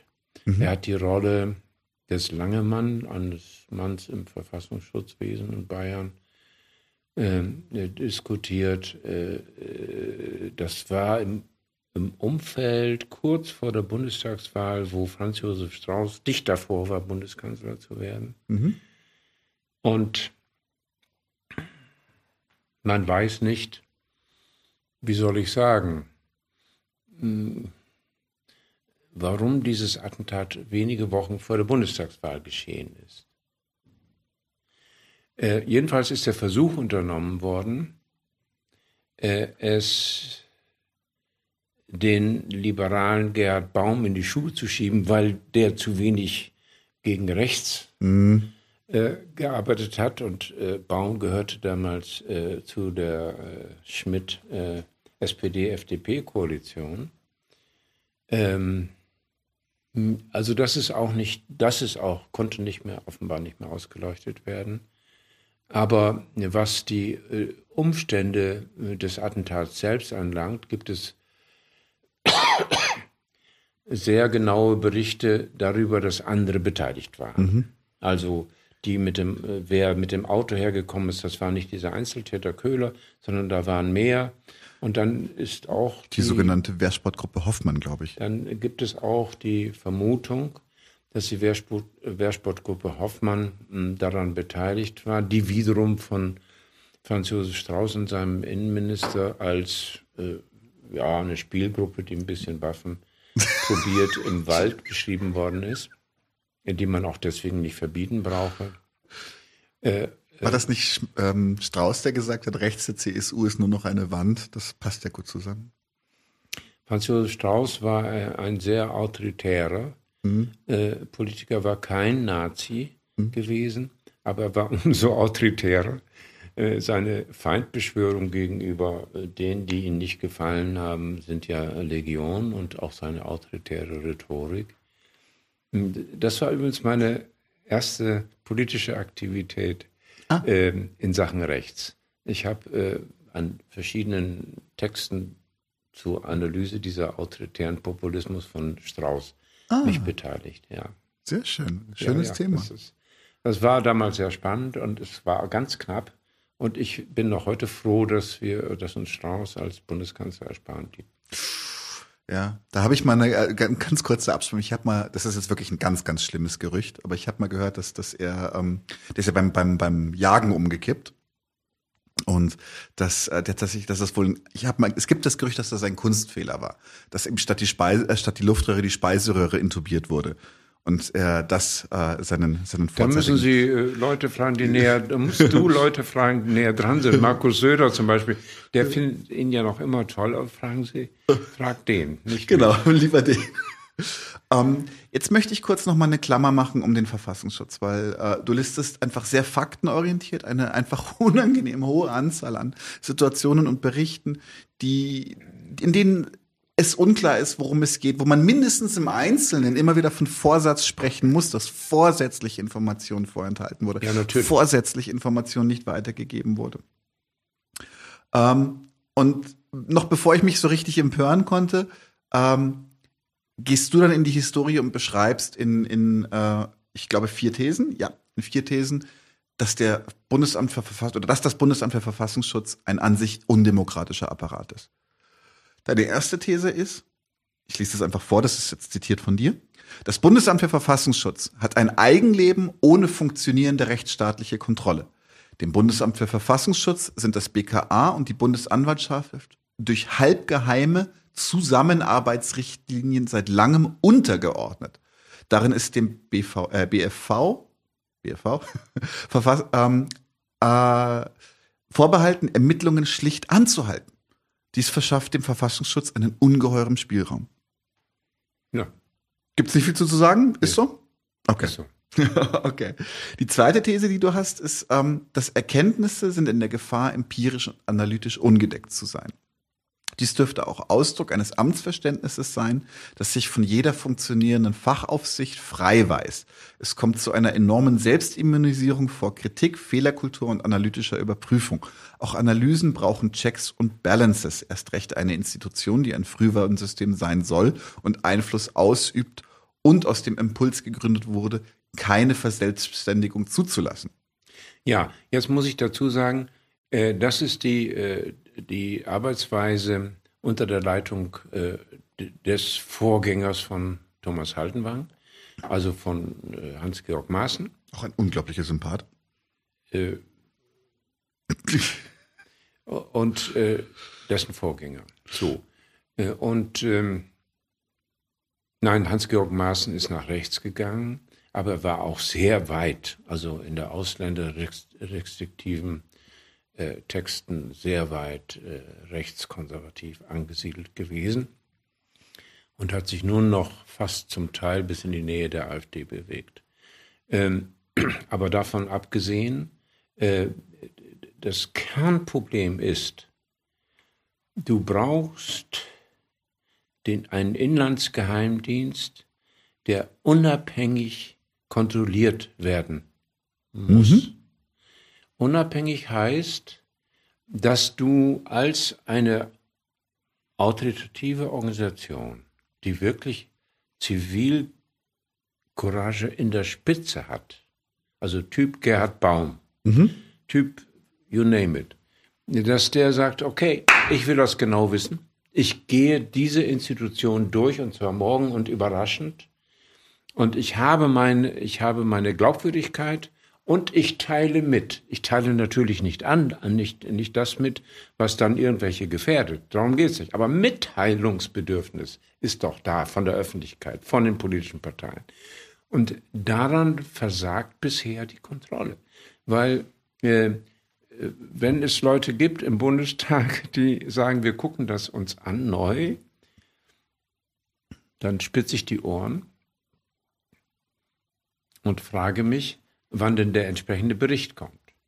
Du kannst ja einen Bericht machen, der nicht denunziativ ist, der nicht sagt, äh, äh, dieser Mann an dieser Stelle hätte da sein müssen und ist jetzt äh, dieses, äh, dieses persönlichen Vergehens zu zahlen. Nein, ähm, du kannst Berichte verfassen, das gilt für alle Institutionen, äh, wo du sagst, werden die Kriterien, die wir haben, nämlich wir kontrollieren, äh, wir prüfen, ob der Verfassungsschutz tatsächlich seinen Funktionen nachkommt, frühwarnend zu, zu sein für die, für die Gefährdung der Verfassung, also für die Gefährdung von Menschenwürde, Demokratie und Rechtsstaat. Nach diesen Kriterien machen wir Berichte. Das muss legitim sein. Das ist bisher nicht geschehen. Was geschehen ist, ist ein ungeheurer Fortschritt gegenüber früher. Erstens haben wir jemanden, der die Sache ernst nimmt was äh, die Dinge insbesondere auch als der zentralen Herausforderung von Rechtsextremen angeht. Und eine, eine Spitzengruppe darum herum. Aber ich kenne natürlich den gesamten Laden nicht. Ich kenne nicht die riesige Organisation. Ich weiß nicht, ob es da interne Checks and Balances gibt. Du brauchst also Checks and Balances in der Öffentlichkeit und durch die Öffentlichkeit, vor allem des Parlaments. Und dann brauchst du sie intern. Du brauchst Kontrollen. Du brauchst interne Fachaufsichten, nicht nur seitens des Innenministeriums, der es mal macht und mal nicht macht, sondern auch intern. Das ist eine Art Supervision. Ja, du brauchst das und ich weiß es schlicht nicht. Und äh, ich, äh, ich glaube auch nicht, wenn man es mir sagt. Siehe Jersey Montagsbericht, der dann nicht das enthielt und enthalten durfte, was übrigens gar nicht so bedeutsam war. Das war der Versuch, wir kontrollieren es auf jeden Fall und wir entscheiden, dass wir 90 Prozent schwärzen. Ja, was ist das für ein Verständnis von Öffentlichkeit und dem Wunsch, sich selbstkritisch äh, verhalten zu können und auch kritisiert werden zu dürfen? Also das ist alles schiefgegangen.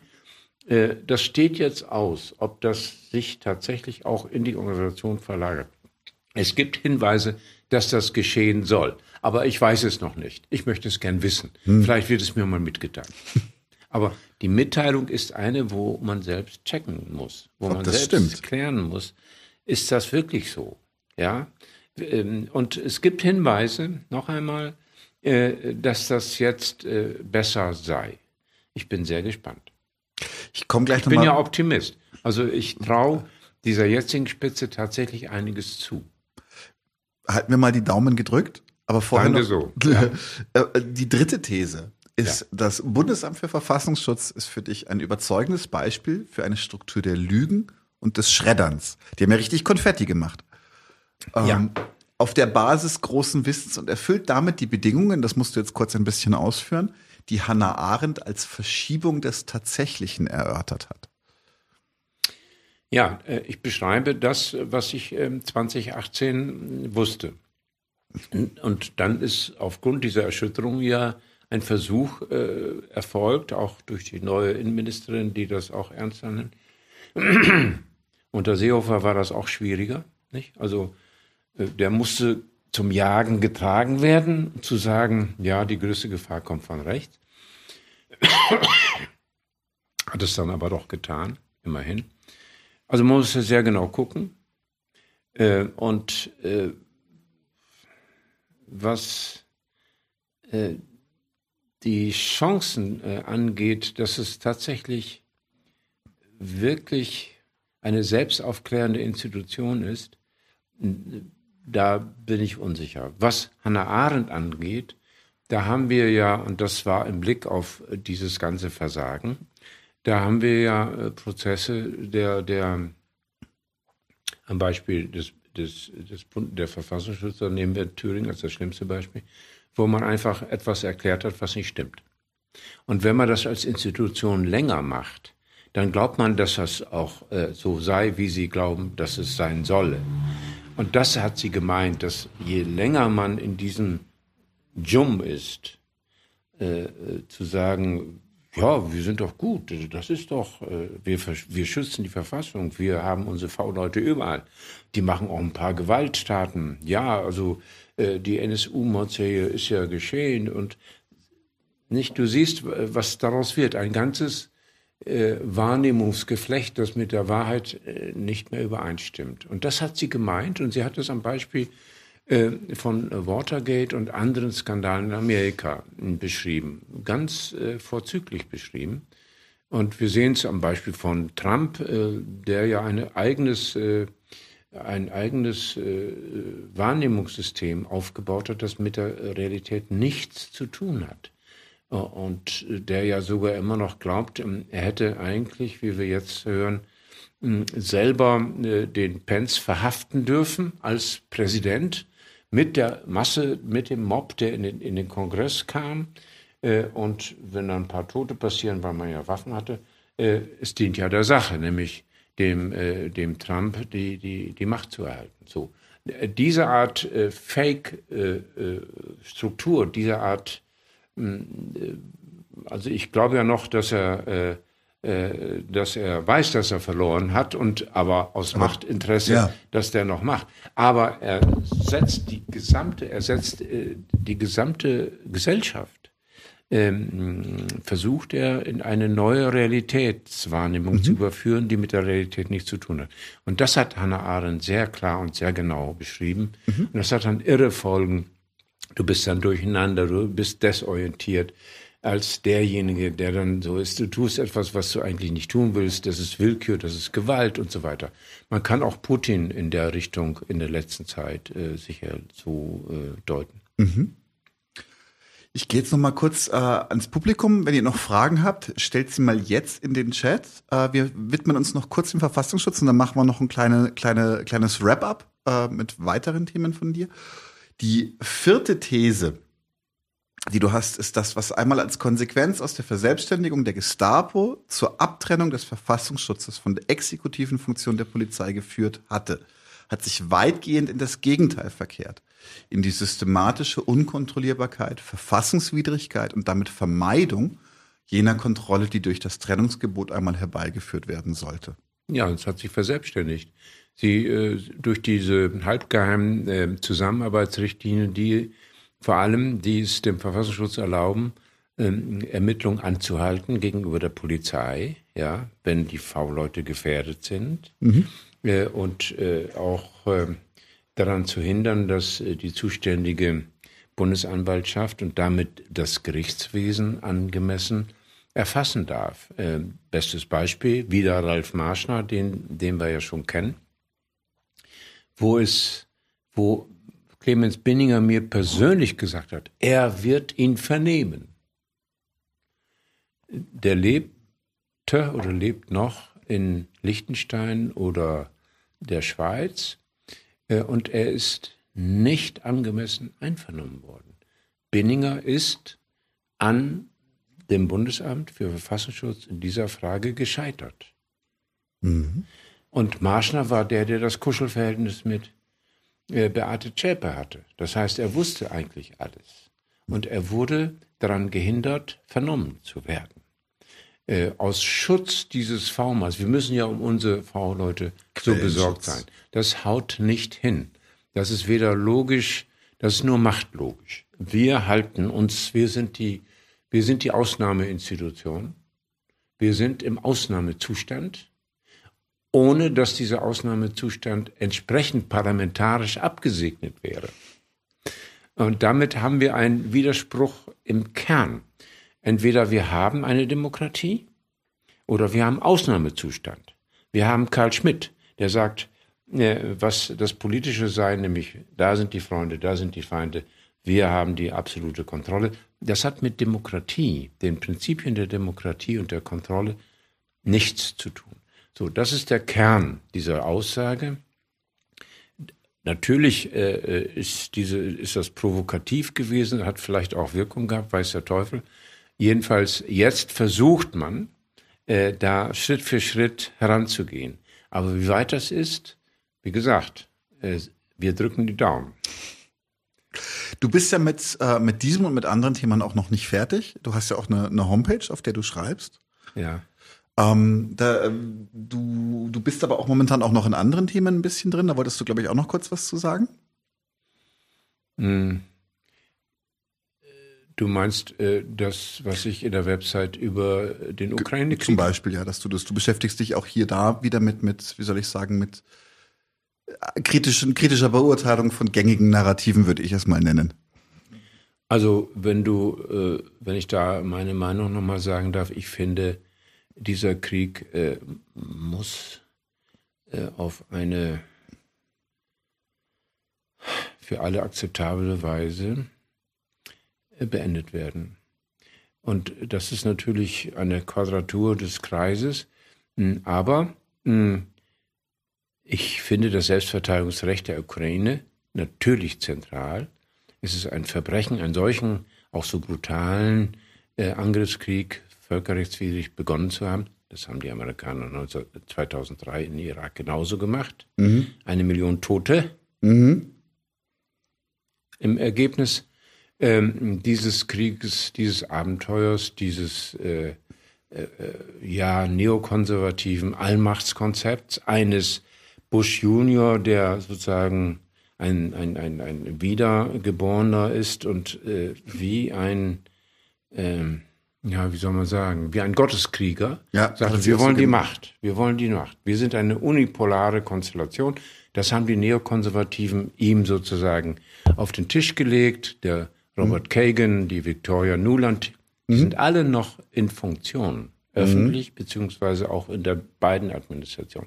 Das heißt, diese Art Dominanz der Vereinigten Staaten führt zu Problemen.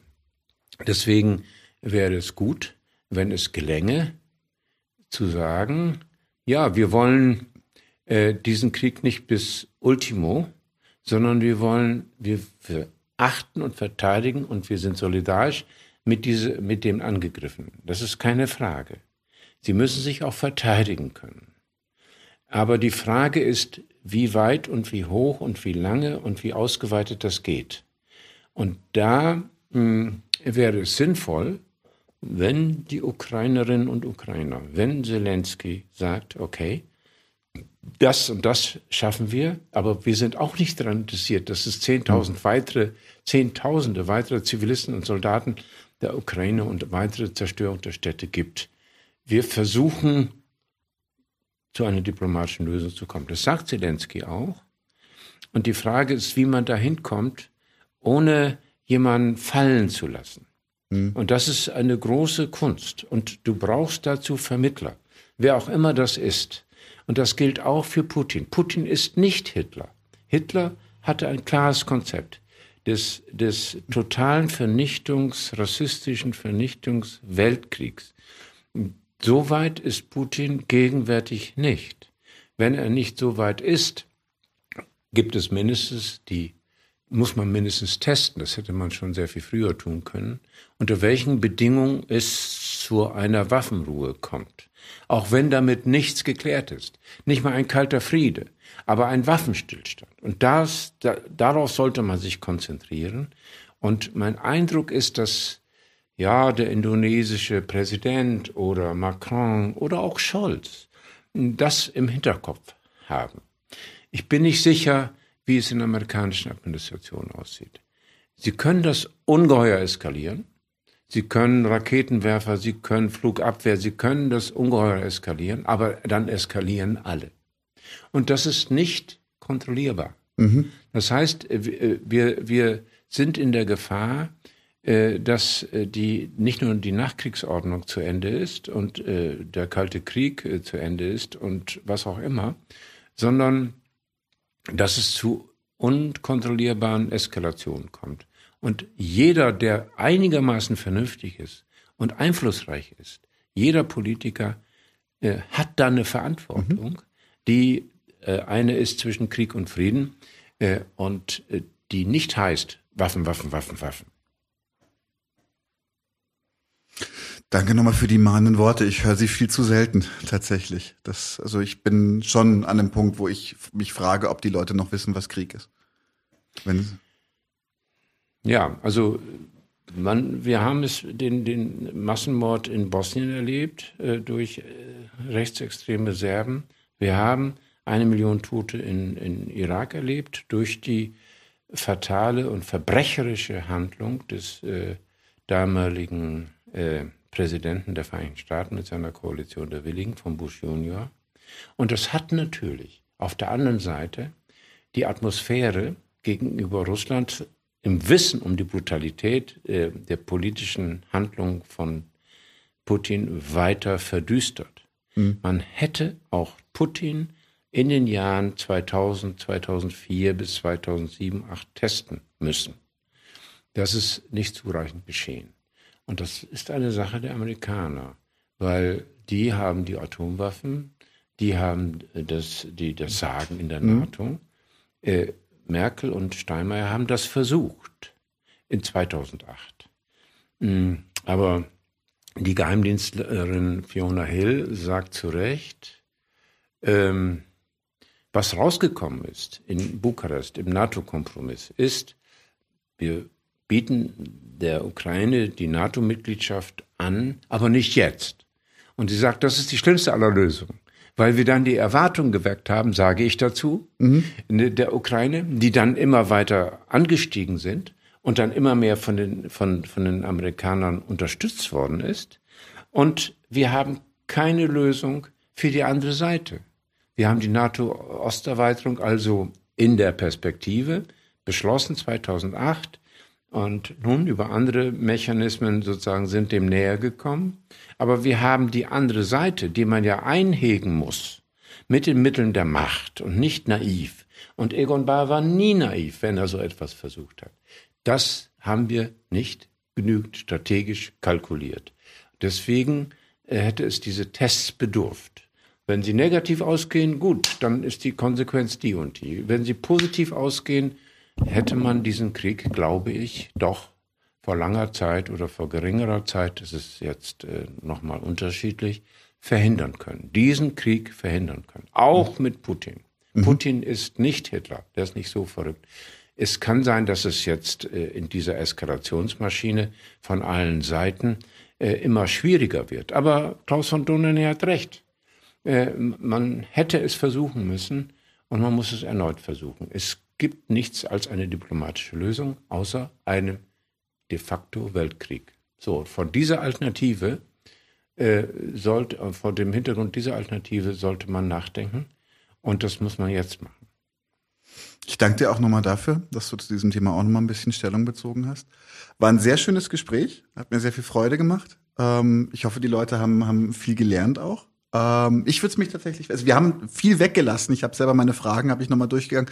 Wir haben äh, andere Absurditäten wie das Zellerloch nicht mal angerissen. Zellerloch war eine, eine, eine Agent Provocateur-Aktion, in der der Verfassungsschutz selber eine Bombe hat. Ja, und vor allem der Niedersächsische, der in den 70er Jahren auch eine eigene äh, große äh, Sündenregister aufzuweisen hat. Gerade der Niedersächsische. Ich sehe, wir haben noch viel Gesprächsbedarf. Ich würde mich freuen, wenn du mal wieder zu Besuch kommst und wir dann vielleicht auch zum Beispiel über dein äh, Buch Kampf um die Erinnerung, über ähm, die Aufarbeitung ähm, der, der Nazi-Zeit oder sowas reden können.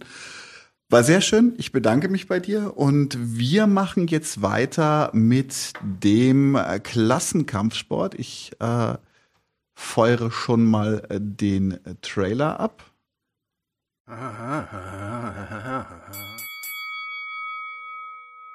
Huh? Dun dun dun dun dun dun dun dun dun. Haha. Huh? Huh? Huh?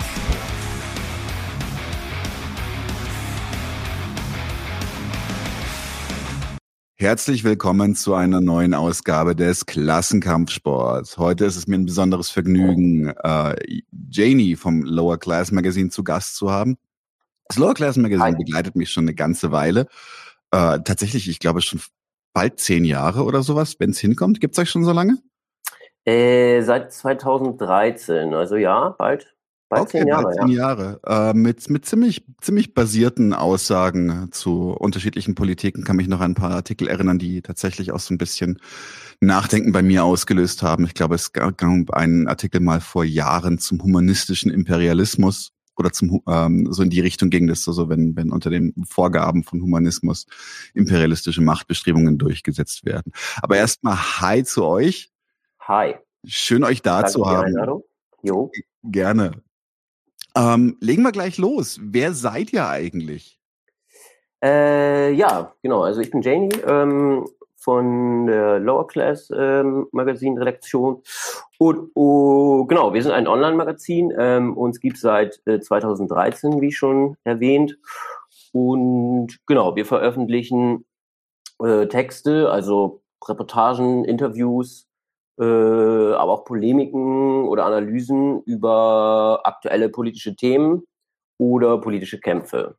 Ähm, wir wollen dabei ähm, auch sozusagen ja aus den Kämpfen heraus ähm, und aus den Bewegungen heraus ähm, äh, berichten beziehungsweise und äh, ähm, genau halt äh, Texte veröffentlichen. Das heißt zum Beispiel, ähm, dass äh, ja sozusagen den Genossinnen oder Menschen eine Stimme geben, die halt sonst in der medialen Öffentlichkeit äh, nicht so äh, gehört werden sozusagen.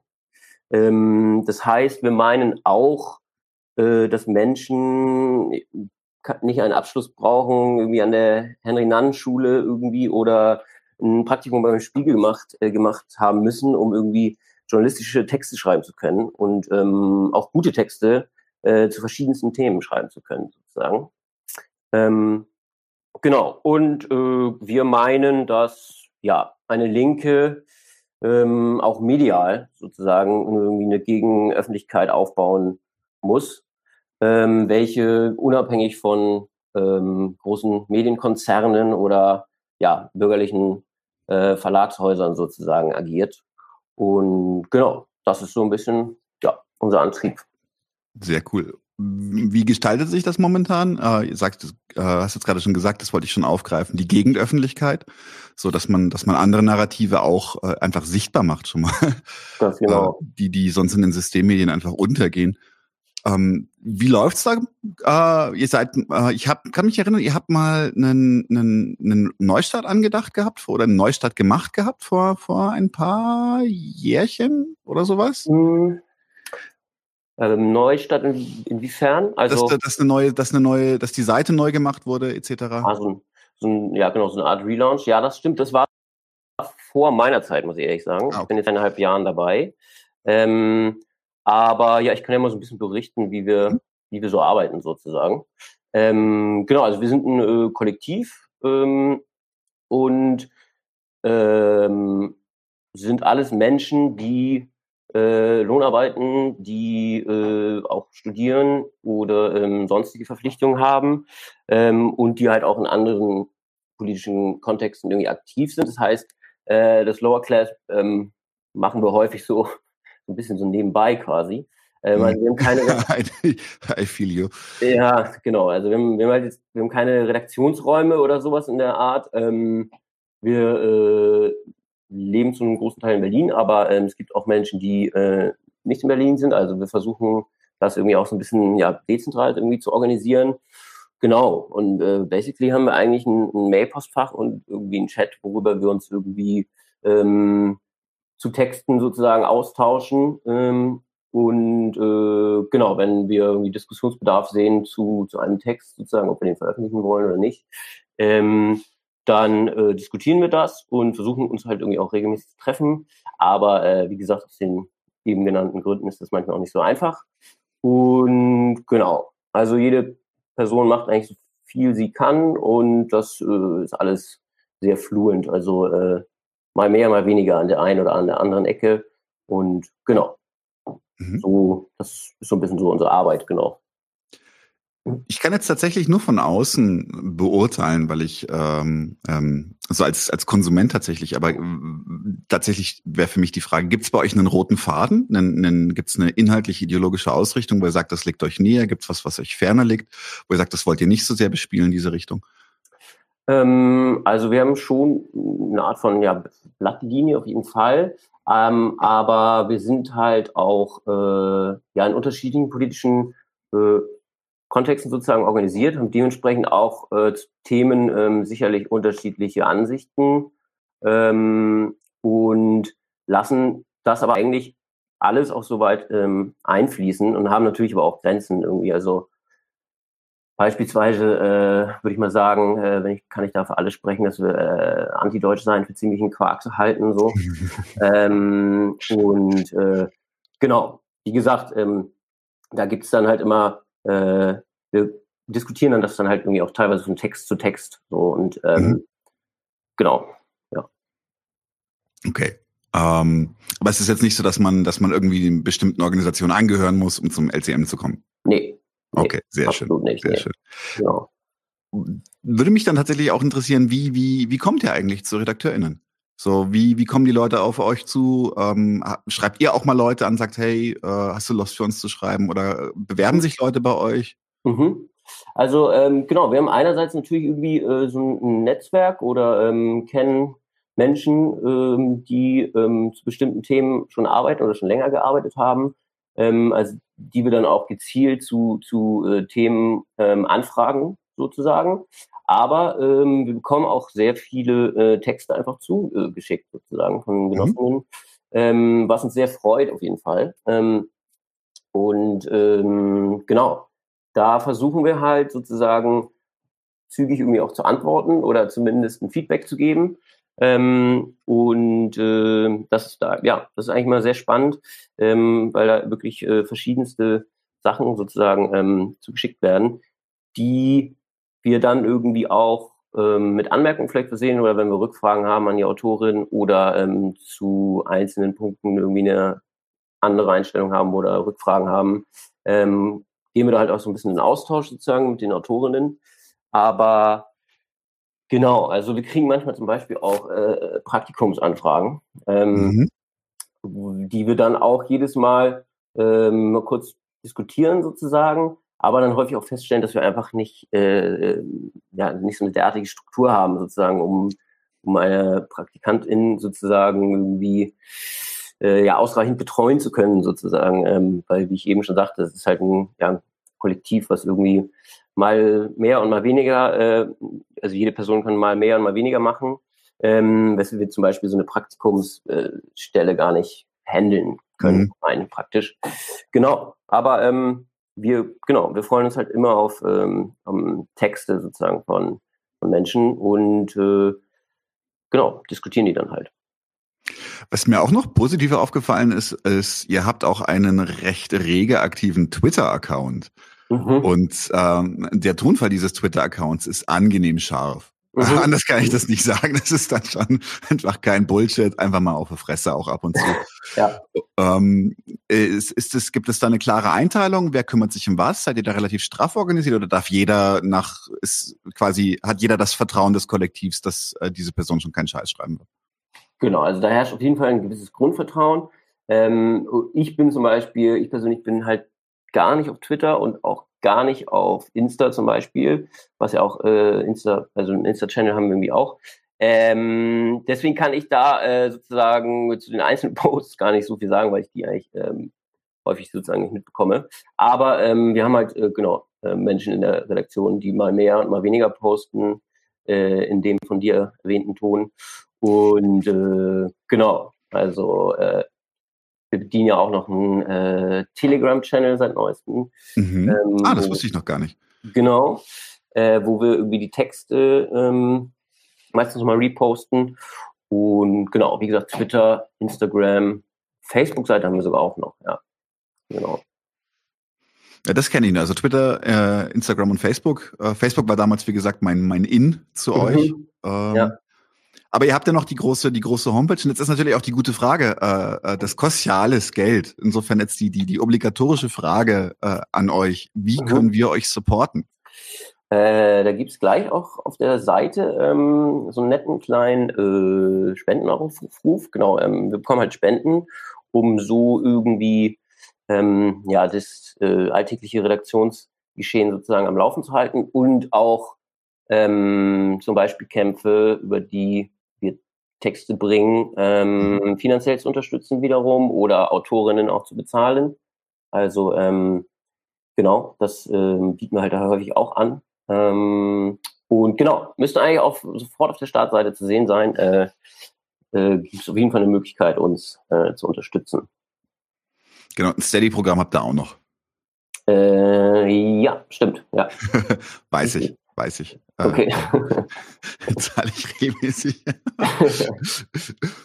ja. ähm, cool. Ansonsten hast du noch gesagt, ähm, auch äh, man kann auch auf euch zutreten, kann sagen so, hey, ich möchte über das und das Thema schreiben. Kann man sich, kann man sich direkt bei euch melden, sagen so, hey, ja. kann ich dem Thema was bei euch schreiben? Ja, unbedingt. Also ähm, keine Scheu. Ähm, genau. Also das ist äh, sehr, wie ich schon erwähnte, wir sind, wir sind jetzt keine ähm, ja fest, also Redaktion in dem Sinne.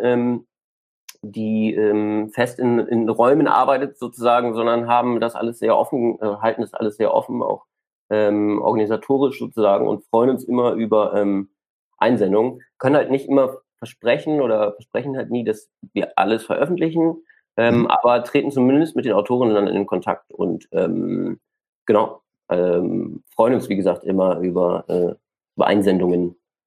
Sehr schön. Magst du noch irgendwie irgendwas Abschließendes äh, unserem Publikum um die Ohren hauen? Irgendwas, was dir auf, auf der, unter den Nägeln brennt, auf der Seele liegt? Wo du sagen musst, also das muss jetzt aber, wenn ich hier schon Plattform habe, muss das mal gesagt werden? Ja, äh, genau, das mit den Texten einsenden, das habe ich ja jetzt schon mal erwähnt. Genau. Ähm, ansonsten haben wir vielleicht noch einen kleinen äh, Mini-Werbeblock. Wir haben noch gerade eine Broschüre hergestellt ähm, zu ähm, einer Textserie, die jetzt in den letzten anderthalb Jahren so bei uns auf dem Portal erschienen ist ähm, und die äh, ja, deutsche Kapitalisten-Clans. Ähm, oh ja, die ist großartig. Genau. Ja. ja. Äh, äh, bisschen ins Auge nimmt, ähm, sozusagen. Genau, und die haben wir jetzt auch äh, in physischer Form, also in Papierform ähm, veröffentlicht und äh, die gibt es uh, bei Black Mosquito, Fire and Flames, dem Unras Verlag und auch in diversen Infoläden. Ähm, natürlich, äh, genau, umsonst zu haben. Ähm, genau. Und ja, ansonsten Schlusswort. Äh, wie gesagt, ähm, wir freuen uns über Zusendungen und äh, ja. Cool. Danke für das Gespräch. Ich wünsche euch noch alles Gute und äh, hoffentlich, hoffentlich auf bald. Hoffentlich auf bald, auf jeden Fall. Danke auch. Und bis denn. Das war doch interessant. Jawohl, jawohl, jawohl. Äh, Professor Funke, verabschiedet sich gerade. Ähm, tschüss. Tschüss. Tschüss. Schön, so. äh, dass du da warst. Genau. War das war wirklich ein äh, tiefgehendes und an, an der einen oder anderen Stelle auch äh, entsetzliches Interview. Äh, insofern Äh, nein, nein, äh, das äh, lag natürlich nicht an Hajo, sondern das lag an den Inhalten, die Hajo ausgegraben hat. Das war wirklich, es ist so wie, wenn- das ist, wenn man, wenn man, wenn man zu tief gräbt, dann äh, muss man, muss sattelfest sein. Ja, und das haben sich offensichtlich einige politisch Verantwortliche auch gedacht und haben sich dagegen entschieden, zu tief zu graben. Ja, genau, genau. Zu tief zu graben. So, ich tatsächlich wollte heute noch mal ein Kulturgedöns mit euch machen. Und zwar, ich feuer jetzt einfach mal die, die, die, die, das Intro ab und dann reden wir weiter. So.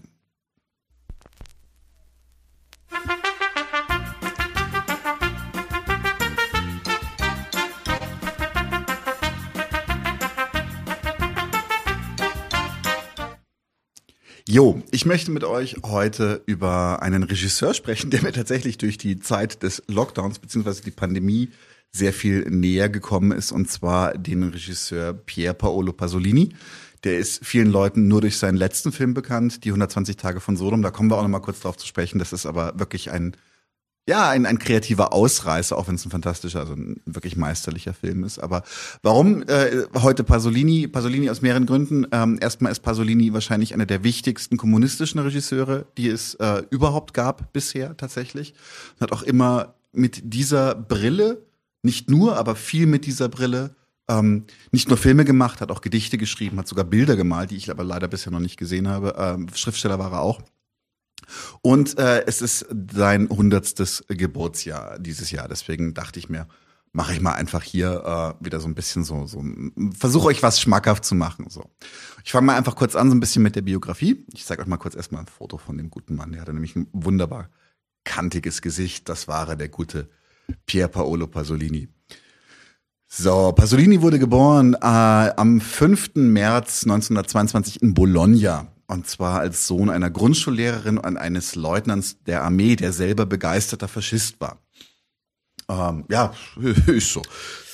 Kommt vor. Kommt vor, genau. Ähm, Pasolini begann bereits mit sieben, das muss man sich mal auf der Zunge zergehen lassen, begann bereits mit sieben Gedichte zu, äh, zu schreiben und galt schnell als Talent. Seine Familie zog oft um, so dass für ihn, auch sagt er selber, dass halt Literatur und Lesen für ihn ein ganz wichtiger Fixpunkt wurden in seiner Entwicklung. Und er nennt dann äh, Rimbaud, Dostoevsky, Tolstoi, äh, Tolstoi und Shakespeare als ganz wichtige Bezüge des, Ju- also des sehr, sehr jungen Pasolinis. Ähm, er nimmt damals auch einfach, weil es, weil es die Möglichkeiten sind, rege an faschistischen Kulturveranstaltungen teil.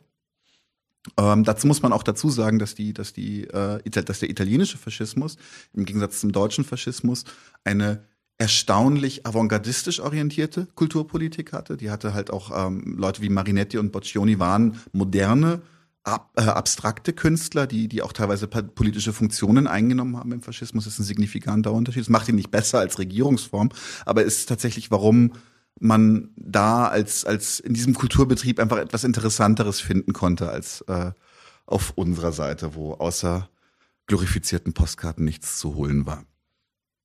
Äh, ab 1942 wird sein eigener Bruch mit dem Faschismus deutlich. Äh, das bringt ihm auch massive Repressionen ein. Der ähm, Typ ist damals gerade mal 20. Er, nimmt, er, er bekommt live mit, wie in Norditalien die Republik Salo, was auch der Originaltitel seines letzten Filmes 120 Tage von Sodom ist, erstellt wird ein, ein unglaublich brutaler Marionettenstaat der Nazis, der die Brutalität des bestehenden italienischen Faschismus nochmal multipliziert ähm, und äh, ein, ein, ein schreckliches System äh, errichtet, in dem auch Mussolini tatsächlich wirklich nur noch nur noch ein, ja, ein Aufziehäffchen war für die Nazis. Die Familie flieht aufs Land. Äh, sie versuchen mit als lokale Grundschullehrer übers, ähm, äh, über, über die Runden zu kommen.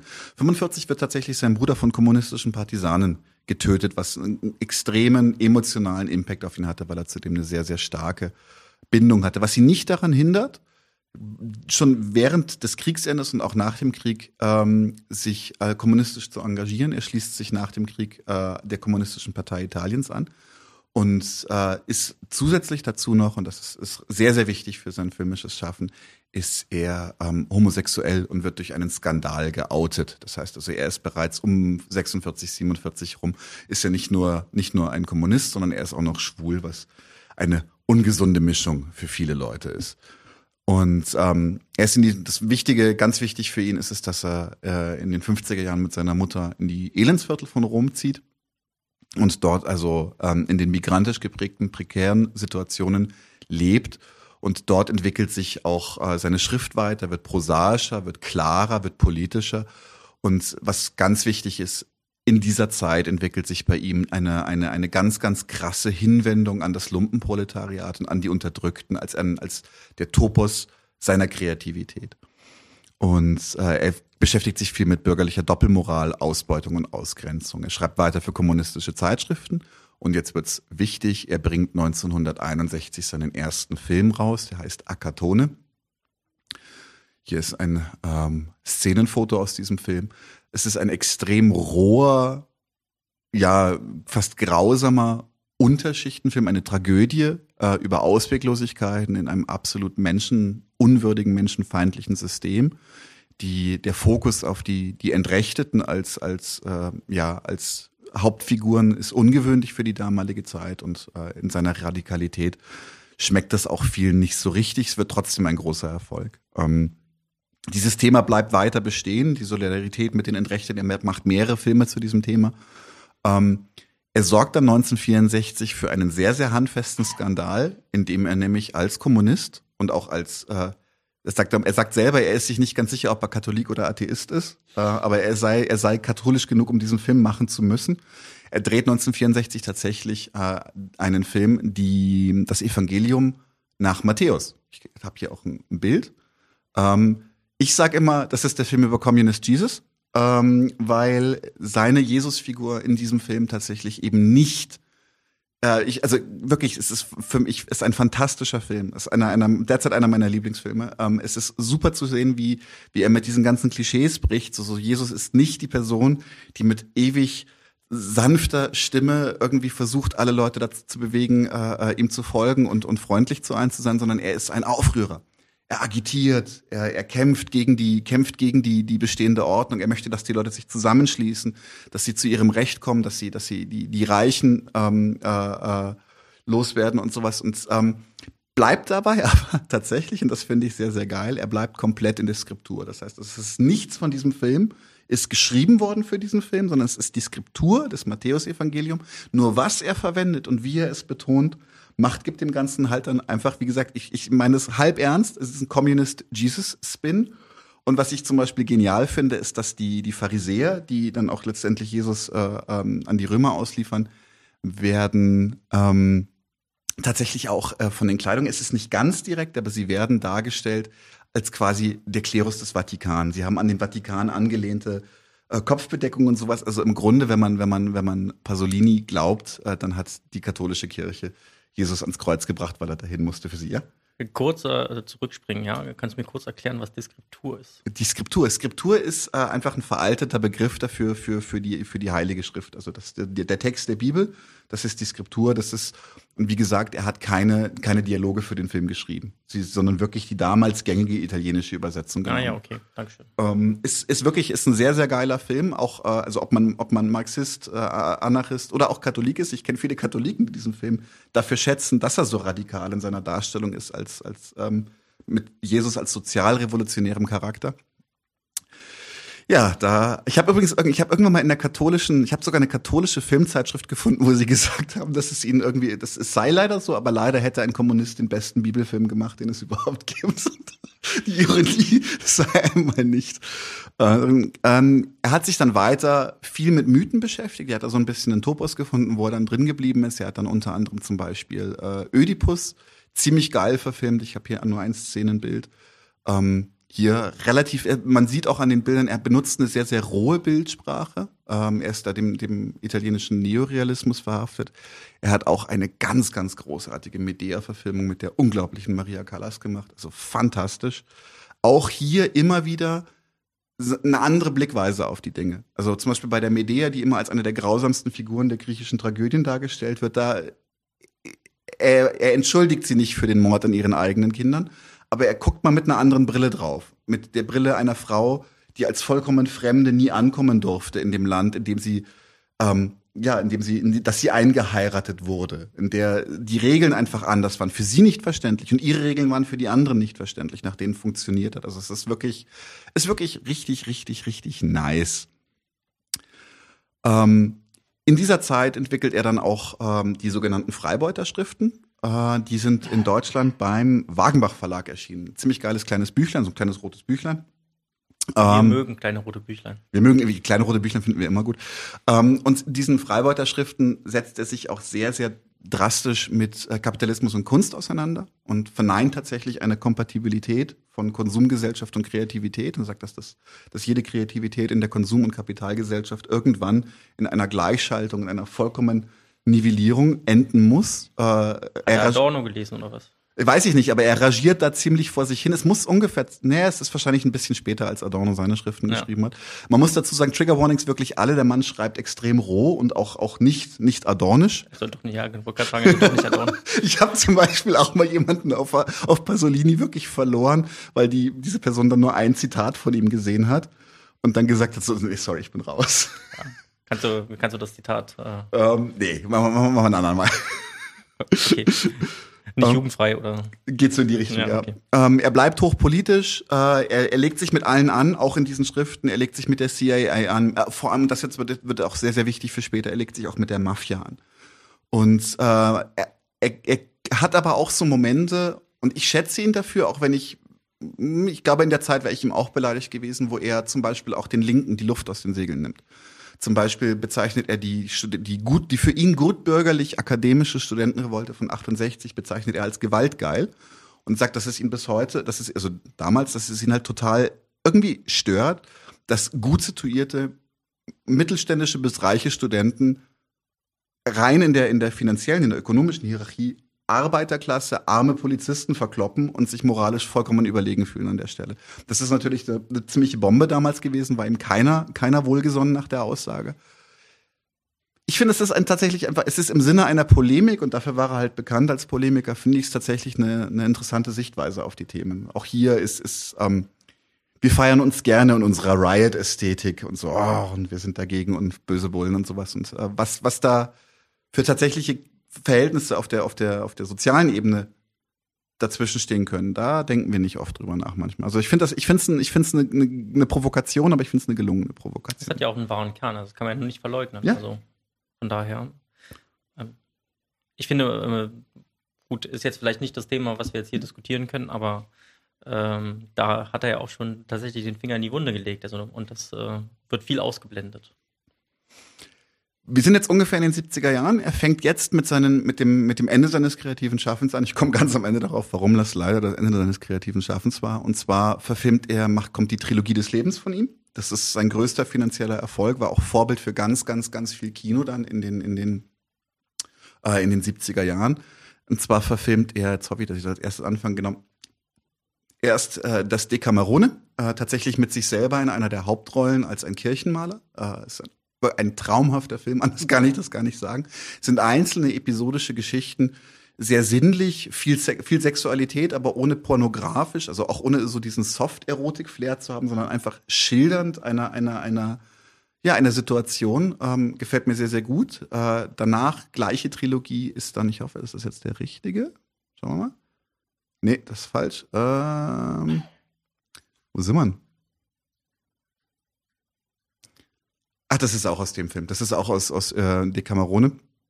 Ähm, es kommen danach noch die, die Canterbury Tales ähm, und äh, Tausend und eine Nacht. Ähm, Canterbury Tales hat mir nicht so gefallen, wird von vielen extrem gelobt.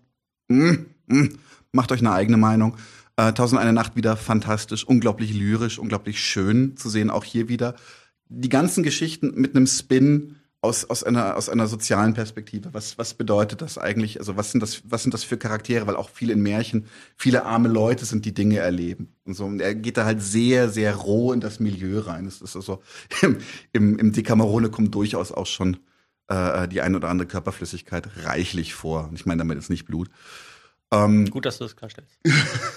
ja, äh, tatsächlich. Ähm, Interessant an der Stelle ist es, dass er sich von diesen drei Filmen hinterher distanziert und zwar aufgrund der Tatsache, was in der Filmwirtschaft damit passiert, nämlich sie werden alle drei werden als pornografische Filme erst gebrandmarkt und dann vermarktet und dann werden sie ein Riesenerfolg.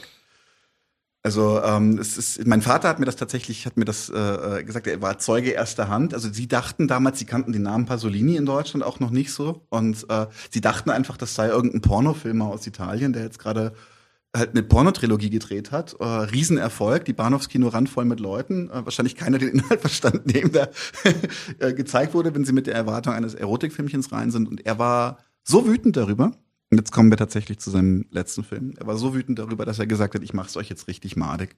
Ich mache jetzt einen Film, den könnt ihr nicht angenehm finden, den könnt ihr nicht, also den könnt ihr nicht wirklich kommodifizieren. Das, das, das, das, also ich versuch's mal und rauskommt, und ich habe das Bild vorhin schon aus Versehen eingeblendet, und das ist wirklich symbolisch für den gesamten Film, rauskommt die 120 Tage von Sodom 1975. Ein Film, der tatsächlich im Originaltitel auch Salo heißt, also nach dieser norditalienischen äh, faschistischen Republik, dieser Marionettenrepublik der Nazis. Es geht um einen Klüngel der Elite, es sind so vier oder fünf extrem reiche Altfaschisten, die ahnen, dass ihre Zeit gekommen ist und sagen, let's go out with a bang und von der Straße Jugendliche entführen. Und in einem riesigen, heute würde ich sagen, also spätrömische Dekadenz, aber es geht weit darüber hinaus, in einem riesigen, grausamen, perversen sexuellen Festspiel zu Tode bringen. Anders kann man das nicht sagen. Also es ist wirklich, es ist, es ist sicherlich, ich warne explizit davor. Ich mache sonst keine Trigger Warnings, ich bin da kein Fan von.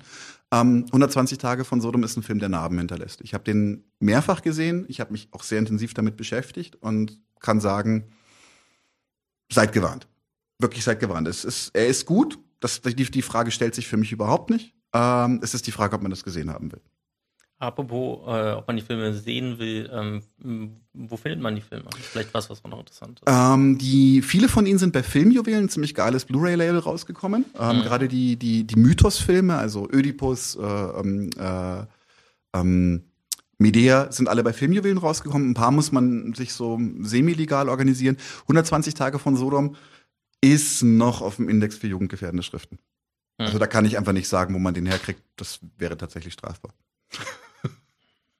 Googelt. Googelt, genau. Oder kümmert euch, eine andere Suchmaschine. Kümmert, kümmert euch einfach selber drum. Jetzt kommen wir leider noch zu dem, zu dem, zu dem knackigen Ende von dem Janssen, weil noch vor dem, vor dem, vor der Premiere von Salo wird Pasolinis vollkommen verstümmelter Körper am Strand von Ostia gefunden. Der Körper ist, ich gehe jetzt nicht ins große Detail, aber es lassen sich viele Sachen auch äh, an, daran, in dem Zustand, in dem die Leiche war, lassen darauf schließen, dass es sich, dass es, dass es auch homophobe Motive hatte, etc.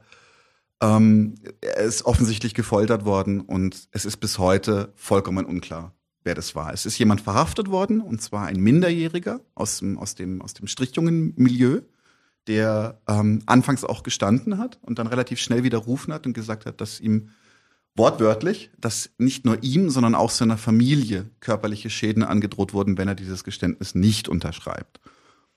Es wird bis heute ermittelt. Äh, es gibt unglaublich viele Hypothesen. Es gibt von ein politischer Mord über, über Mafia. Es gibt ganz, ganz viele, viele Begründungen, was dazu geführt haben könnte, dass dieser Mensch aus dem Weg geräumt wurde. Die Einzeltäterthese nimmt heutzutage keiner mehr ernst. Also er hat tatsächlich seinen letzten Film, der sein bekanntester wurde, wahrscheinlich auch wegen des, da hat er sich wahrscheinlich ein bisschen selber ins eigene Fleisch geschnitten. Wahrscheinlich konnte man selbst dieses Grauen noch kommodifizieren. War sein bekanntester Film, er hat ihn nicht miterlebt ähm, war aber so ein bisschen seine Legende hinterher. Ich möchte tatsächlich nicht, dass Pasolini auf 120 Tage von Sodom reduziert wird, weil auch wenn er schwerst beeindruckend ist, äh, gerade die frühen Sachen, wie gesagt, äh, das Matthäus-Evangelium oder auch dieser unglaubliche Medea-Film, äh, guckt euch mal die an. Ja? Und wenn ihr die alle geil findet, dann tastet euch mal vielleicht so ein bisschen, gibt noch einen anderen, der heißt der Schweinestall, der geht schon so ein bisschen Richtung Salo. So tastet euch vielleicht mal ran, ob ihr das euch unbedingt antun wollt. Aber von meiner Seite ganz klare Empfehlung für einen der in meinen Augen aufregendsten Regisseure überhaupt. Äh, und vielleicht, wenn man mich jetzt fragt, direkt der wahrscheinlich aufregendste, dediziert kommunistische Regisseur, der mir einfällt. Gut, ich bedanke mich und äh, ja, check das mal aus. Wir machen jetzt nahtlos weiter. Ich habe kein Bier. Mit dem Stammtisch. Das ohne Bier. Ich hole mir gleich eins. Warte, ich komme gleich wieder. So, wo ist der Stammtisch? Intro.